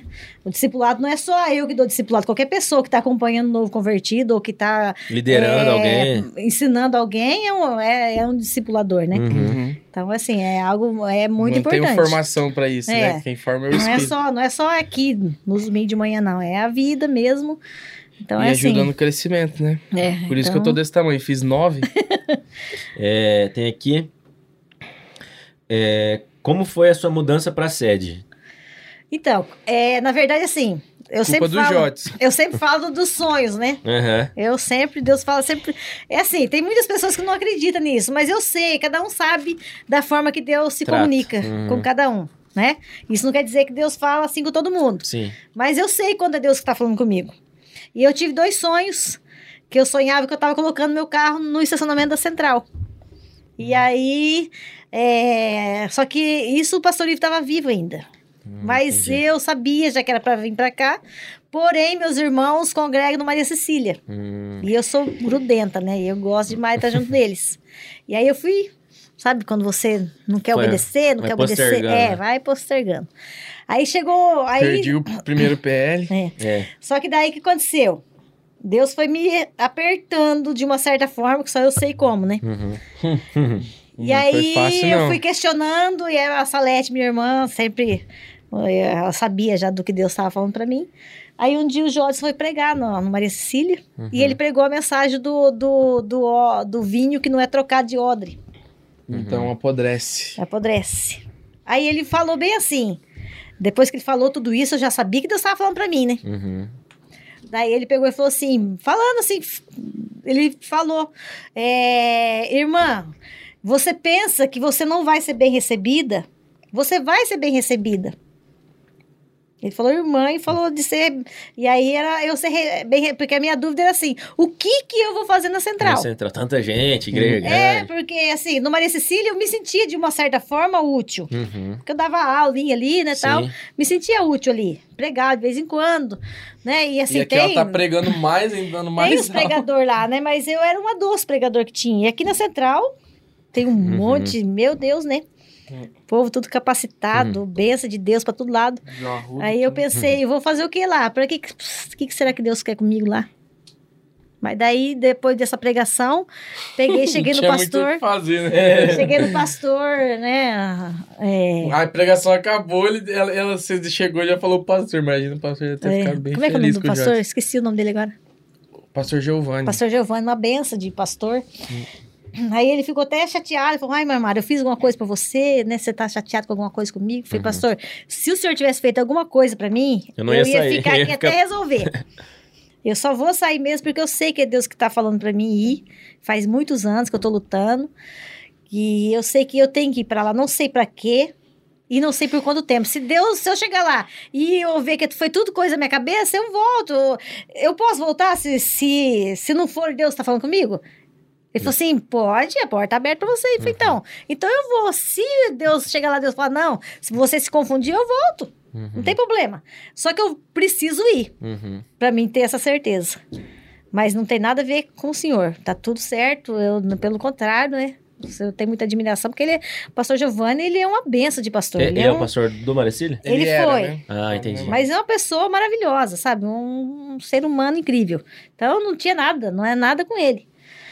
Mas Deus estava falando para mim vir, então Aí você veio. vim ver o que que era aqui. Aí, ó, desencalhei esse menino. Aí. Eita, mano, tá aí, ó. Imagina desencalhado. Imagina, até hoje. Entendeu? Lá. Então você já viu o mistério, né? É. É, Mas é porque o João contou, né, como que foi a chegada dele aqui. No primeiro episódio, né, a gente conversou bastante. Uhum. E como que foi você, Mara, a hora que você chegou na igreja? Porque eu acho que a perspectiva do João, que é, lida com, tipo assim, tá envolvido com os jovens, é diferente de você, que tem o discipulado, que tem os outros Tá ministérios. capengando já, né? Como, como que 53 anos. foi? Assim, Então, é, Deus tinha falado comigo que Deus ia usar um casal de- bem clarinho pra me colocar no ministério aqui dentro. olha só. Aí eu cheguei um dia, sentei do lado da Alessandra. Ah, da Alessandra e do Wagner, né? É, daí, mas ela tava sozinha naquele Ah, tá dia. E sozinha. eu achei que ela fosse uma adolescente. né? Também, né? Ela, ela já é bonitona, né? E eu também sem óculos não vi que ela, ela- que ela também não Ela era era tão. só um borrão, né? não era, não era olhou. tão, tão, tão, Então, criança, adolescente. né? aham. Ela é jovem, mas não é adolescente, pelo Sim, menos tem um três adolescente. filhos, né? É. A hora que ela falou que o filho dela, como assim? Você tem filho? Ela falou assim, tem. Aí começou a conversar, e daí ela já começou a bater papo comigo, aí já, Deus já usou ela pra me ingressar no discipulado. Fora e o Felipe e Cruz, Felipe né? O Cruz, Felipe né? Cruz também, uma Aham. graça de pessoa que lá adotou eu, adotei Adotou, ele. é. Os Filhão? dois. É, Felipe Cruz foi E a... assim, eu já te conhecia o Jairo bastante. É, o Jairão né, já conhecia, É. né? Mas não o Felipe. É, o Felipe conhecemos, É. conhecemos. Aí depois que veio pra cá. É, aí Aham. ele quase começou, Então quase ele, morou assim, com nós ele depois. foi, assim, uma pessoa muito importante pra gente É. no começo. A Mari, Filipinho. Os meninos aqui, o, o Vitinho, É. É, também, a família do Vitor, Foi o, lá no- o Vinícius, já ingress, Ah, engrenamos eles foram ali. lá na chácara, Foi, né? a Foi na chácara. vista, né? É, andar de jet ski É. também, né? Praia junto, É amor verdadeiro, sim. o Arruda, Aí, ó. Arrudinho. o Arruda, já ficou uma grande família, né? Todo É. mundo, verdade. Quantas, É. quantas reuniões já lá na Marcons House, hein? É, É. quantos macarrão de Macarrão. pedra, né? Aí a pandemia veio e deu uma parada em tudo, né? Assistindo pegadinha, É. bêbado dando entrevista. Ô, gente, será que só eu que bebo? É isso aí. Então foi isso, foi, foi muito bom. O que bom. mais que nós tem aí, Vamos Arrudinho? Eu vou ler todos aí, eu vou ver se a gente já respondeu alguma. É, Qual foi a sua maior dificuldade para manter a empresa? A gente falou já, né? É. Essa Aham. questão do. Dinheiro sempre. Dinheiro. É, como foi criar três filhos sozinha? Tem alguma coisa que você quer falar? Você não falou sobre isso? Então, é, é o que eu falei foi isso. Sempre assim. é, Deus é pai, né? Deus sempre foi muito presente. E eu também tive ajuda da minha irmã, Salete. A Salete. Salete ajudou muito pra mim. Nossa, ela abandonou a casa dela, porque como eu tinha que ir pra firma, então ela largou a casa dela e foi me ajudar. Uhum. Entendeu? Então a Salete me ajudou muito, A devo Beth. muito pra ela. Beth a, é- Beth, a Beth, ela me ajudou antes da Salete, antes do, do, do Caetano morrer. Mas eu ia na casa dela É. comer é, Sim. ovo com farinha. A Beth também é maravilhosa. É, a a Beth, me Beth ajudou é muito. E o Paulinho também me ajudou muito, Seu meu irmão. irmão, porque Uhum. ele me ajudava na firma. Quando eu não podia ir pra firma, ele segurava as barras, entendeu? Então ele me ajudou muito nesse tempo. O Laércio, meu irmão, me ajudou muito. Meus irmãos me ajudaram A muito. importância da família, não só do É. núcleo familiar ali, Sim, mas da família ao mundo. redor, É. né? Muito Então lá em importante. casa é assim, sabe? Eu tenho meus oito irmãos, então o Marcelão assim. também. O Marcelão. O que, que é Marcelão? Marcelão é o pai do Matheus que trabalha lá. Ah, na- sei, o Stanley. É, eu posava na casa dele, mijava na cama toda vez. Do nada, ele manda O ele, Marcelão. ele cuidava de mim, levava Marcelão eu foi- pra... É. Quando o Caetano estava internado mesmo, É. teve um dia que eu cheguei em casa, assim, na, na oração. Ele chegou em mim e falou assim: Olha, Mara, que eu não tinha dinheiro mais para fazer fisioterapia. Uhum. Ele pegou, falou assim: Ó, catou assim um bolo de dinheiro. Esse aqui eu não tô te emprestando, eu tô te dando. Aí pôs na minha mão. Era 450 reais na época. Na época era dinheiro pra Aham. caramba. Aí quando eu recebi o seguro, Pagou ele também. eu devolvi pra ele. Ele falou, mas eu não te emprestei, eu te dei. Eu falei, mas agora eu tenho te pra te, te também. devolver. Aí devolvi pra ele. Mas foi assim, E na tem hora. bastante... Se a gente esquecer de alguém, né? Tem muita É, gente que ajuda. muita ajudou. gente envolvida. Nossa, o pessoal do Maria Cecília me ajudou muito. As irmãs ali, a Sara. Nossa, então, ó, um Elisana, monte. A todo Elisana. Elisana é, foi muito Então a preciosa. importância da família em si, da, Da família, igreja da e de amigos igreja, os verdadeiros. né? amigos. Então, assim, Deus, Deus usou muitas pessoas para me ajudar. Uhum. Teve um dia que eu estava, estávamos no ensaio na, na igreja, e me, aí quando começamos a cantar um hino, me deu um desespero tão grande. porque eu saí correndo. Mas foi assim, foi um, foi um dos dias que eu me desesperei. Ele já tinha morrido. Uhum. E eu saí correndo, a Cláudia, que- do Maria Cecília, ela correu atrás de mim, A Cláudia, ela- que é casada com o que Cláudio. é casado com o Cláudio, que clá, cuida clá. da- do, do som da igreja. Uhum. Ela correu atrás de mim, ela me agarrou. A hora que ela me abraçou assim, eu senti Jesus me abraçando. Eu nunca mais, toda vez que eu olho pra ela, eu lembro daquele abraço. Sabe? Então, assim, muito, muitas vezes eu chegava na igreja e eu precisava de receber um abraço. Vinha alguém e me abraçava. Sabe? Então, Deus. Deus usa Então, a pessoas, mesma, né? Deus usa a mesma pessoas. igreja que te magoou foi a igreja que também te acolheu. É. Então, assim, a gente tem que ver que a igreja Não, que. foi, são foi, pessoas, foi, né? É, É, pessoas. então, mas a pessoa, as pessoas ultimamente estão sempre generalizando tudo, mas a igreja é muito importante pra gente Não, vencer. coisas. se tem uma coisa que eu amo é a igreja. Uhum. Eu não. Eu passei luta na igreja, mas eu, foi um lugar que é, é o lugar onde eu realmente me alegro. Uhum. Sabe? É o lugar onde realmente Ainda eu sou mais na feliz. cantina. Não, Isso aí é você, né? É, essa parte é tua. eu- Ou atrás da igreja. Não, Atrás da igreja é bom também. já passou essa fase, né? já passei agora. Mole. vai, senão seu Rocha já vem dando tiro aqui na Quem frente. pensa, né? É, Jesus. Deixa eu ver qual que tem mais aqui. É, o que era a gosma verde na janela do quarto do João? Você você lembra dessa história, Você mano? lembra, mano, disso? Era o demônio slime. Ah, isso aí foi ele que viu, né? Foi, É, deixa Mas eu... lembra que a irmã, a irmã, depois que falou que tinha um demônio verde É. debaixo da minha cama? é. Depois foi minha irmã orar lá e falou que tinha É. visto também. Podia descer da janela. É. É. Quase que eu pus É ele um no potinho. gosmento. Queria achar ele pra revender, mas não achei. E tem uma aqui que é mais profunda, que é... Vou, vou a gente tem duas perguntas fixas nossas, né? É. Mas eu vou te perguntar, perguntar pra Mara, ver se ela quer deixar essa por último. O que, que você acha? Uma palavra pras pessoas que perderam alguém próximo na pandemia. Deixar É. essa pra concluir? É, essa, pode ser antes de. Antes? Pode ser, não, pode ser na Pra conclusão, conclusão, acho que melhor a gente fecha Tá, com, essa, é, com boa. essa né? resposta. Boa, isso. Então eu vou perguntar da engraçada, você pergunta do, do Tá. manto. A gente pergunta, Mara, pra todo mundo que tá vindo aqui. Prova do Enem, vamos ver se você É, sabe, vai hein? ser duas perguntas. Eu vou, falar, eu vou falar a primeira. Ah.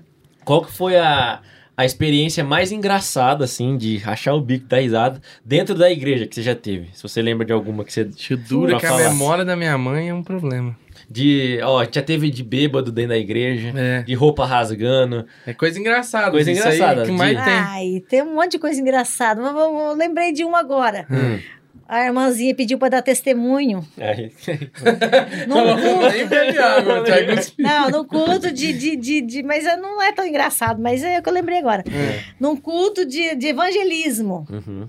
Pediu para dar testemunho. De evangelismo. Então, É, era ela tava fazendo tipo uma cruzada, fez o um monte de gente lá. não crente na, ig- na É, igreja. um monte, convidou um monte de gente para assistir o culto. Uhum. Ela pediu para dar o testemunho, ela subiu lá em cima, ela contou tanta tragédia.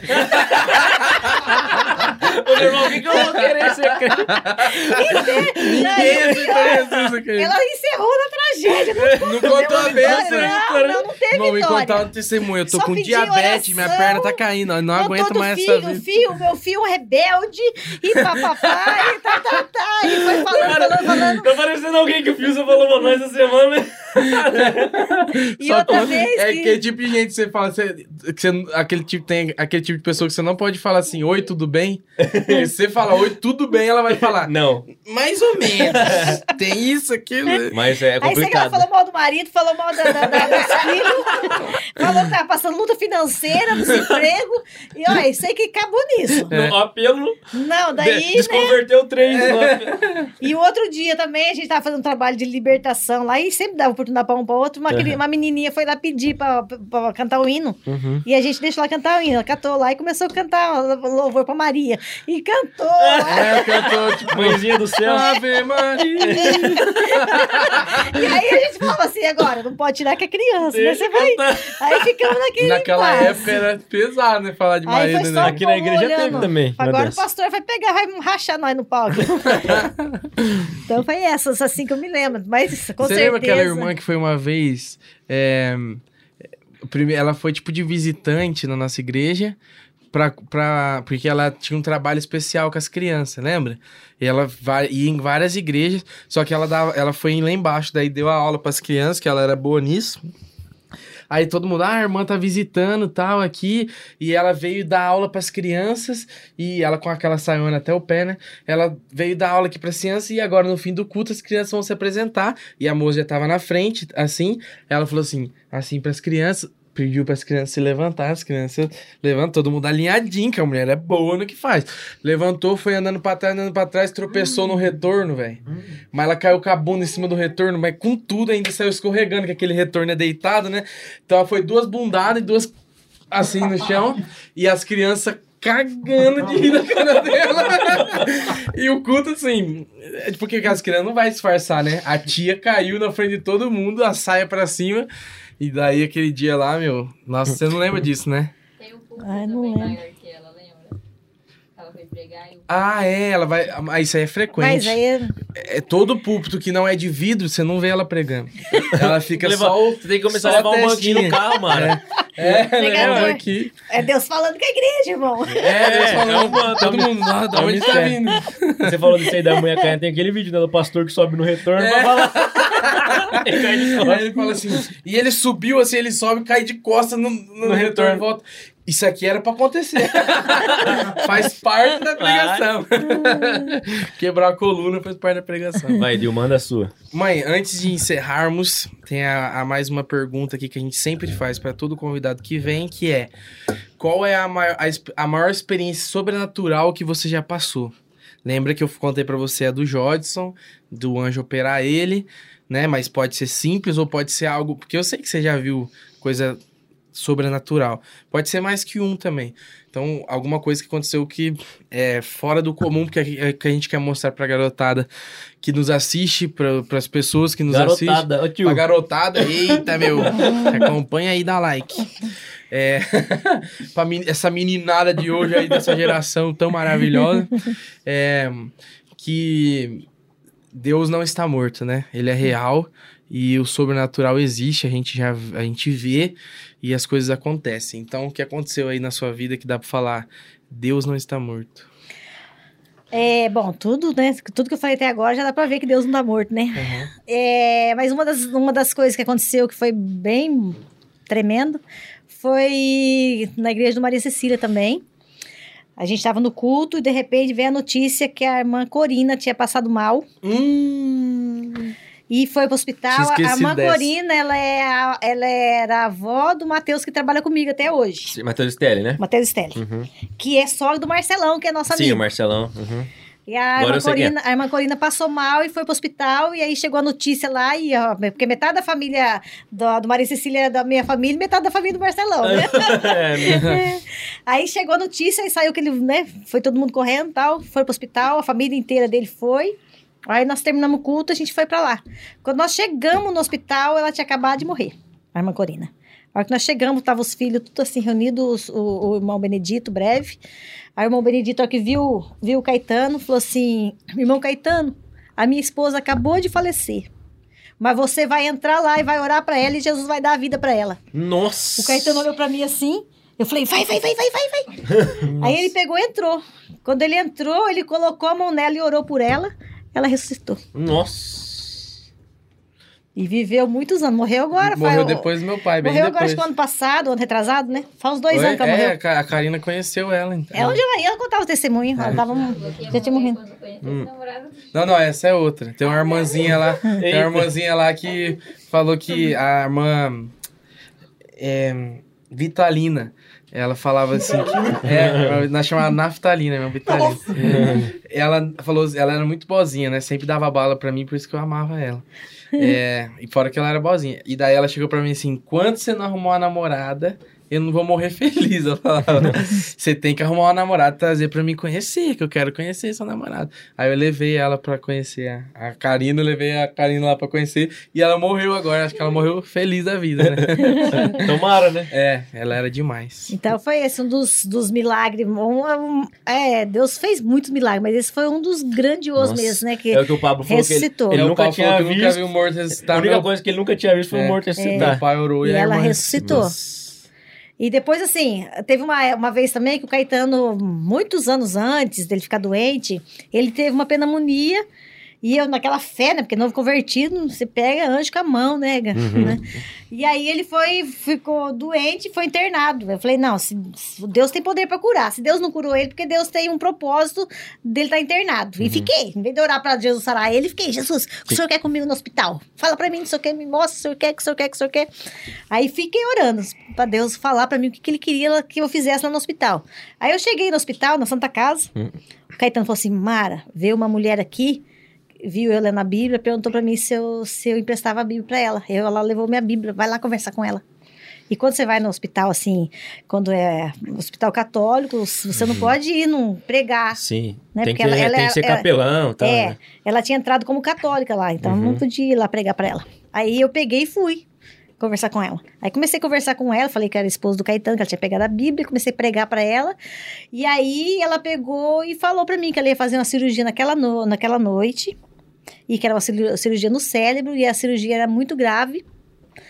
Aí eu falei pra ela de Jesus, falei pra ela aceitar Jesus, ela aceitou Jesus chorando. Daí ela falou pra mim assim: Ó, meu filho é evangélico. Hum. Aí ela aceitou Jesus, fiz oração com ela, e naquele tempo não tinha celular, né? Então, quando eu saí do hospital, ela estava no telefone público, no orelhão, falando com o filho dela: Filho, eu hoje aceitei Jesus. Olha só. Aí eu fui, fui embora pra casa, no outro dia de manhã, fui, voltei lá pra visitar o Caetano. Caetano pegou e falou pra mim, falou, Mara, eh, essa noite eu tive um sonho, não sei se foi sonho, se foi visão, eu não sei o que que foi. Mas veio um, um enfermeiro aqui, ele fez uma transfusão de sangue em mim. Mas eu perguntei agora de manhã e não foi feita transfusão de sangue, só que eu já tô de alta. Tô curado. Quase igual a do, do Jodson. né? Aí peguei e fui embora pra casa. Falei, então era pra isso. Jesus queria salvar essa mulher. Só que eu não fiquei sabendo se ela morreu Ah, na cirurgia, não fiquei sabendo. Só sei que ela aceitou Jesus. E outra coisa também, vou contar mais um. Pode contar. É, eu tinha uma amiga que se chamava Mara, ela era cliente minha, que eu tinha um salão de cabeleireiro na época. É, já tinha parado com o salão nessa época, mas ela, ela era minha cliente. Eu fiquei sabendo que ela estava com câncer. E aí a gente começou a orar muito por ela, orar, orar. Um dia a Alessandra era um bebezinha ainda. Três horas da manhã o Caetano acordou, porque o Caetano era assim, ele ia acordar, Mara, tem demônio aqui, Mara, Deus tá mandando orar assim, Mara, Deus mandou orar, e eu levantava e vamos orar, né? Aí ele acordou e falou assim, Mara, Deus tá mandando a gente ir lá no hospital do câncer pra me orar pela Mara. Foi agora? Ele falou, agora. Bora então. Era assim, se eu falava, Deus falou alguma coisa, eu falava pra ele, vamos fazer. Aham. Se ele falasse pra mim, vamos Bom, fazer. Deus entendi. falou, tá falado. Catei a Alessandra, Só tinha ela, né? só ela. Era bebezinho. Uhum. Catei a bichinha, coloquei no carro, a gente era um novo convertido. Ele se converteu quando, ela, quando eu tava grávida dela. Uhum. Né? Então, ela É. tava bebezinha, devia ter uns 5, 6 meses. Era bebê, mas Deus já tava falando com ele. E aí fomos pro hospital, chegamos no hospital, tudo fechado, hospital do câncer, três e pouco da manhã, mas não, não- chegava quatro horas, tudo fechado. Ele pegou, foi lá, olhou, falei, "Ih, acho que não tinha ninguém, voltou. É, foi só um. Ele falou assim pra mim, ai, Mara, acho que foi coisa da minha cabeça. Não, não foi Deus, não, hein? Falei, ah, não tem problema, né? Aí abriu a porta, a moça falou assim, ô moço, foi você que veio aqui na porta agora? Ele falou assim, foi. Aí ele pegou e foi lá conversar com ela. Daí ele perguntou, você tá, mas o que, que você quer? Daí, ah, eu quero visitar a Mara. Tá no apartamento tal, tal. Então pode subir. Sem Aí- horário de visita, nada. Nada. De madrugada. Aí eu peguei, ele foi lá, falou pra mim, e olha a coragem minha também. Fiquei ali um breu naqueles rua? É, no meio da rua ali, na, na estacionado do carro, com um bebezinho no, colo, na- no banco lá. A Alessandra dormindo. Coisa mais lindinha do mundo. Aí ele subiu, quando ele subiu e bateu na porta, a mãe dela abriu a porta e falou pra ele assim: Eu tava te esperando. Nossa. Aí, só que nenhuma das duas era crente. Aí o Caetano, a, a- palavra que Deus deu pra ele foi João capítulo 3, sobre o novo nascimento. Uhum. Aí ele falou pra ela a respeito do novo nascimento, ele era novo convertido. Falou pra ela a respeito do novo nascimento. Ela aceitou Jesus. A mãe dela falou pra ela assim, Mara, porque eles eram lá do, do- da Paraíba, não lembro direito de que região que era. Uhum. Ela falou assim: olha, tua amiga, falou o nome da amiga dela lá. Ela ligou pra mim hoje e falou pra mim ler esse, essa palavra pra você. Só que eu não li. Ah, A mesma palavra que o Caetano. Daí ela creu que Deus tinha levado o Caetano lá, porque quem que vai no hospital uma hora daquela? é, né? Então ela precisava daquele horário, ela precisava daquilo para ela crer. Entendi. E Deus sabia, né? Aí ela aceitou Jesus, e aí ela faleceu. nossa. Foi a última oportunidade ali. né? Aham. Então, assim, é milagre. Você vê duas vezes no hospital, uma vez, as duas vezes Jesus salvou, Salvou alguém. né? Uhum. Então, assim, isso é uma vez Jesus ressuscitou Verdade. e Outra duas vez vezes Deus Jesus salvou. salvou. Que é Então, assim, ressuscitar, né? Nova vida. É, uma você não sabe, né? Então, Uma vez Jesus citou, uma você não sabe, não sei e se a outra, curou, o... a outra, a outra morreu. foi. É. Mas as duas aceitaram Jesus. Sim, é. Então, assim, às vezes nós, como crente, às vezes a gente pega, tá passando por alguma luta, e a gente, em vez de perguntar para Deus, que propósito o senhor tem nisso daqui? Só a gente já começa a dificuldade, né? reclamar, e já começa a chorar, e ai, já começa a se vitimizar, em vez de aproveitar as oportunidades. Uhum. Né? Então, a pessoa, um novo convertido, ou a pessoa que é cheia de Deus, Já assim, tá ela naquela- tá ligada, entendeu? Ela tá ligada. Deus vai me dar uma oportunidade aqui. Ela Uhum. vai tirando oportunidade do, das situações, né? Uhum. Então, que a gente possa pensar nisso Sim. né? Não vê aquilo como uma tragédia, mas que pode ser uma oportunidade. O que, que o senhor quer aqui, Deus? Né? E quase sempre é evangelizar, né? né? E às vezes a gente canta, né? Canta, canta, cada vez que a minha fé é, provada. tem que tomar cuidado, né? Só que a É. gente nunca consegue viver, então eu acho que assim, é uma hora Entra que... na minha cara. Mexe com a minha estrutura. A- acho que quando a, né, já ouvi falar isso, né, que é quando o crente mais mente é quando ele canta, porque ele canta, Canta um umas de coisas coisa, que ele não quer viver, É, não está disposto a viver aquilo, né, e tá cantando. é Então, que a gente possa realmente estar disposto a viver as coisas de Deus, porque Deus, ele age de várias formas. Isso aí. Top demais, né, Gil? Topzera. Aula de vida com a dona Mara. Experiência sobre experiência. É. Vamos para a última pergunta então, que o pessoal mandou? Sim. Deixa eu até ler de novo. Pra. Mensagem do fundo do seu coração, de todas as experiências que você já passou. É. Pra gente que tá sofrendo que É você tá mesmo. sofrendo hoje. É. Não. Ah, É, gente que tá sofrendo que Você você, já já sofreu. sofreu, né? é Tá uma, pala- sofrendo hoje que É. você já sofreu. uma palavra, Mara, que você puder dar aí pra gente fechar o podcast assim. Uma palavra para as pessoas que perderam alguém na pandemia, né?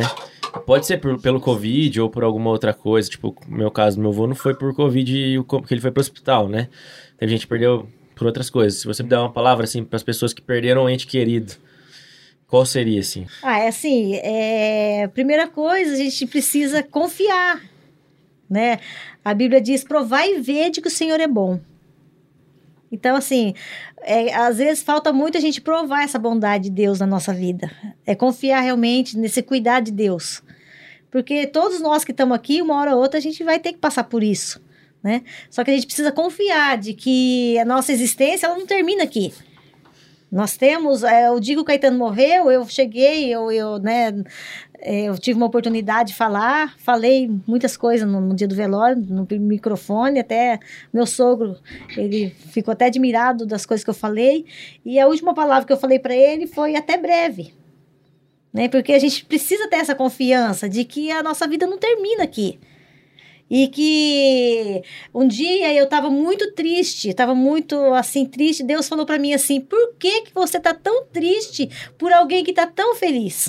Uhum. Então, assim, sabe, aquilo me consolou, porque eu estava triste por ter perdido ele, mas ele estava muito feliz, porque ele encontrou aquilo que nós estamos buscando. Né? Gente, o que, que nós estamos buscando? Nós estamos na igreja por quê? Porque nós temos a certeza, temos o desejo de ter uma vida eterna. Esperança. De real, nós, né, a Bíblia fala que a partir do momento que eu, aceitei Jesus, eu já tenho a vida eterna. Mas isso ela se, se conclui a partir do momento que você passou para a eternidade, que você vai morar com Jesus. né? Então, quer dizer, Deus perguntou para mim: por que, que você está tão triste? Por alguém que está tão feliz.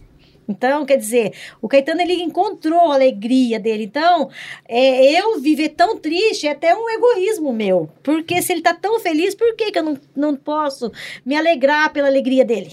Uhum. Né? Então, assim, os nossos entes queridos, a gente tem que acreditar de que Deus, ele é bom, né? Jesus falou assim, que ele foi preparar lugar, e se eu for e vos preparar lugar, virei outra vez e vos levarei para mim mesmo, para que aonde estiver estejais vós também. Então, nós, nós precisamos acreditar de que não é o fim, e de que a gente vai se encontrar de novo. Até essa semana, é, a gente conversando sobre isso, né, lá em casa, até o- a- o- uma menina falou assim, ah, mas eu não acredito que lá no céu a gente vai se conhecer, a gente Hum. vai se lembrar, um vai lembrar do outro, né? A Bíblia fala que Deus é Deus de Abraão, de Isaac e Jacó. Deus tem preservado a nação de Israel Porque ele fez uma promessa para Abraão. Uhum. Se Abraão não se lembra mais dessa promessa, para que, que Deus está cumprindo a promessa? Uhum. Né? Então, quer dizer, por que, que eu vou receber galardão lá no céu se eu não sei por que, que eu tô recebendo galardão? Pra que a gente vai passar por aqui se a gente não lembra da experiência? O que, que a gente cresce É, em relação Por que, que a família nossa hoje é tão importante se lá no céu não vai significar nada? Uhum. Né? Então, eu não acredito assim. Nossa, vou ter que aguentar né? o Arruda eu eternamente. Creio, eu creio que fardo. é lógico que as lembranças ruins, né? As coisas Sim. ruins vai ser apagada da nossa memória, porque não porque vai ser apagado, mas Não porque ter- nós vamos compreender o que Deus fez, Uhum. né? A gente vai ser- ter o consolo de entender que Deus ele é perfeito em tudo e que tudo que ele fez é maravilhoso e a gente vai ser consolado com isso e vai saber que aquilo realmente foi perfeito o que Deus fez. Então, por isso que aquilo que passou, passou, né? Mas nós vamos reconhecer, nós vamos nos encontrar. é, então, isso tudo a gente precisa ter no nosso coração, saber que Deus ele é maravilhoso e que essas experiências não é só eu que passei, muitas pessoas vão passar. Um dia vai chegar o dia que, como um dia o, o Takayama, né, de novo, pregando aqui na central, ele falou a respeito. Aí você chega na igreja, tá lá aquele caixão, e quando você olha no caixão, quem tá lá dentro? Você. Né? Então vai chegar uma hora que eu vou estar lá, Uhum. né? Então é a hora que eu vou me encontrar com Deus. E o Caetano já teve essa experiência, ele já encontrou. O dia que ele morreu, o arcanjo Miguel foi buscar ele lá no hospital, né? A Bíblia diz que os anjos, ele, né, quando Jesus conta a história de Lázaro, né, ele fala que Lázaro morreu e foi levado pelos anjos. Uhum. Então nós não estamos desamparados, os nossos familiares que foram de nós não estão desamparados, né? E Deus não nos deixa desamparado, Deus cuida, consola, Abatidos. mas não destruído. Uhum. Como é que é? Fala esse versículo, você É, sabe. Somos em tudo at- Só atribulados, mas não Somos angustiados. em tudo atribulados, mas não Não angustiados. Estamos perplexos, mas não desanimados, perseguidos, mas, Mas não não desamparados, não em desespero. Abatidos, mas, mas não, não destruídos, destruídos. não em desespero. Em desespero. Então é assim, a gente tem todo o tempo o consolo de Deus. É, nesse, nesse momento, quando nós realmente confiamos em Deus, é o tempo que a gente vê mais milagre. É como você no deserto. Né? A gente vê que, é, que o tempo de mais experiência que o povo de Israel teve foi no deserto. Né? Eles viram milagres todos os dias. Então, assim, durante esse tempo da minha luta, do- da minha aprovação, eh, foi o tempo que eu mais vi milagre. Hoje Deus faz milagre na minha vida? Faz. Mas nesse tempo foi um tempo de que todo dia eu via o milagre de Deus, o cuidado de Deus. Só que eu me eu agarrei na perna dele assim. Sabe assim, quando, quando uma, pai, o pai bate numa criança, em vez dela sair xingando o pai, ela agarra no- na perna do pai. Eu fiz isso com Jesus Uhum. né? Então eu agarrei nele, né? Eu Me, me lancei nele. Então muitas coisas Deus me ensinou, muitas experiências eu tive porque eu me apeguei mais em Deus ainda. Eu já sempre fui apegada, mas nesse tempo eu me apeguei muito mais. E eu sentia Deus carregando no colo. Teve um dia, né? Vou contar mais uma aqui pra gente terminar. Logo que o Caetano morreu, eu acordava assim meio assustada, sabe? Porque é, muda tudo, né? Você não, não tem mais ninguém ali, teu marido não tá mais ali dormindo. Então eu sempre acordava assustada. E eu coloquei a Giovana dormir comigo. A Giovana tinha um ano e cinco meses. Teve uma das noites que eu acordei assustada assim. A Giovana colocou as duas mãos em mim e falou assim: calma, calma. Você não tá sozinha. Eu tô aqui, calma. Olha só.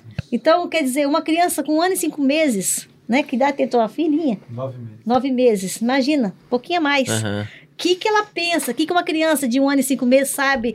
Calma, não tenha medo, você não tá aqui sozinha, calma. É, não era ela. Eu tô aqui, né? calma. Uhum. Né? Quer dizer, uma criança de um ano e cinco meses. Então, a gente precisa se lançar mesmo com Deus e viver as experiências que Deus tem para esse tempo de luto.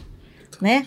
Deus não deixa a gente passar sozinho. Uhum. Né? Sadraque, Mesaque e Abednego foi lançado no fogo, mas o quarto O homem estava tá lá. Essa música também é top. Né? Daniel foi para a cova dos leões, Uhum. mas Deus colocou o anjo dele lá para segurar tudo. Então, é Deus, o Deus tempo... não dá ponto sem nó. Não, é o tempo de maiores experiências. Em vez de, de, de, de descabelar e gritar e falar, ficar com raiva de Deus, agarra nele. Agarra nele e vença. É o Deus da montanha, é o Deus do vale também. É. né? E um dos versículos que eu me apeguei, um dos versículos que eu me apeguei da Bíblia, tá lá em Hebreus, capítulo 11, e, se eu não me engano, 34, que diz: Da fraqueza tiraram força, e na batalha se esforçar. se esforçaram. Então, tá fraco, tira força da fraqueza. E tá na Uhum. batalha, se esforça. E Deus vai nos fazer vencer.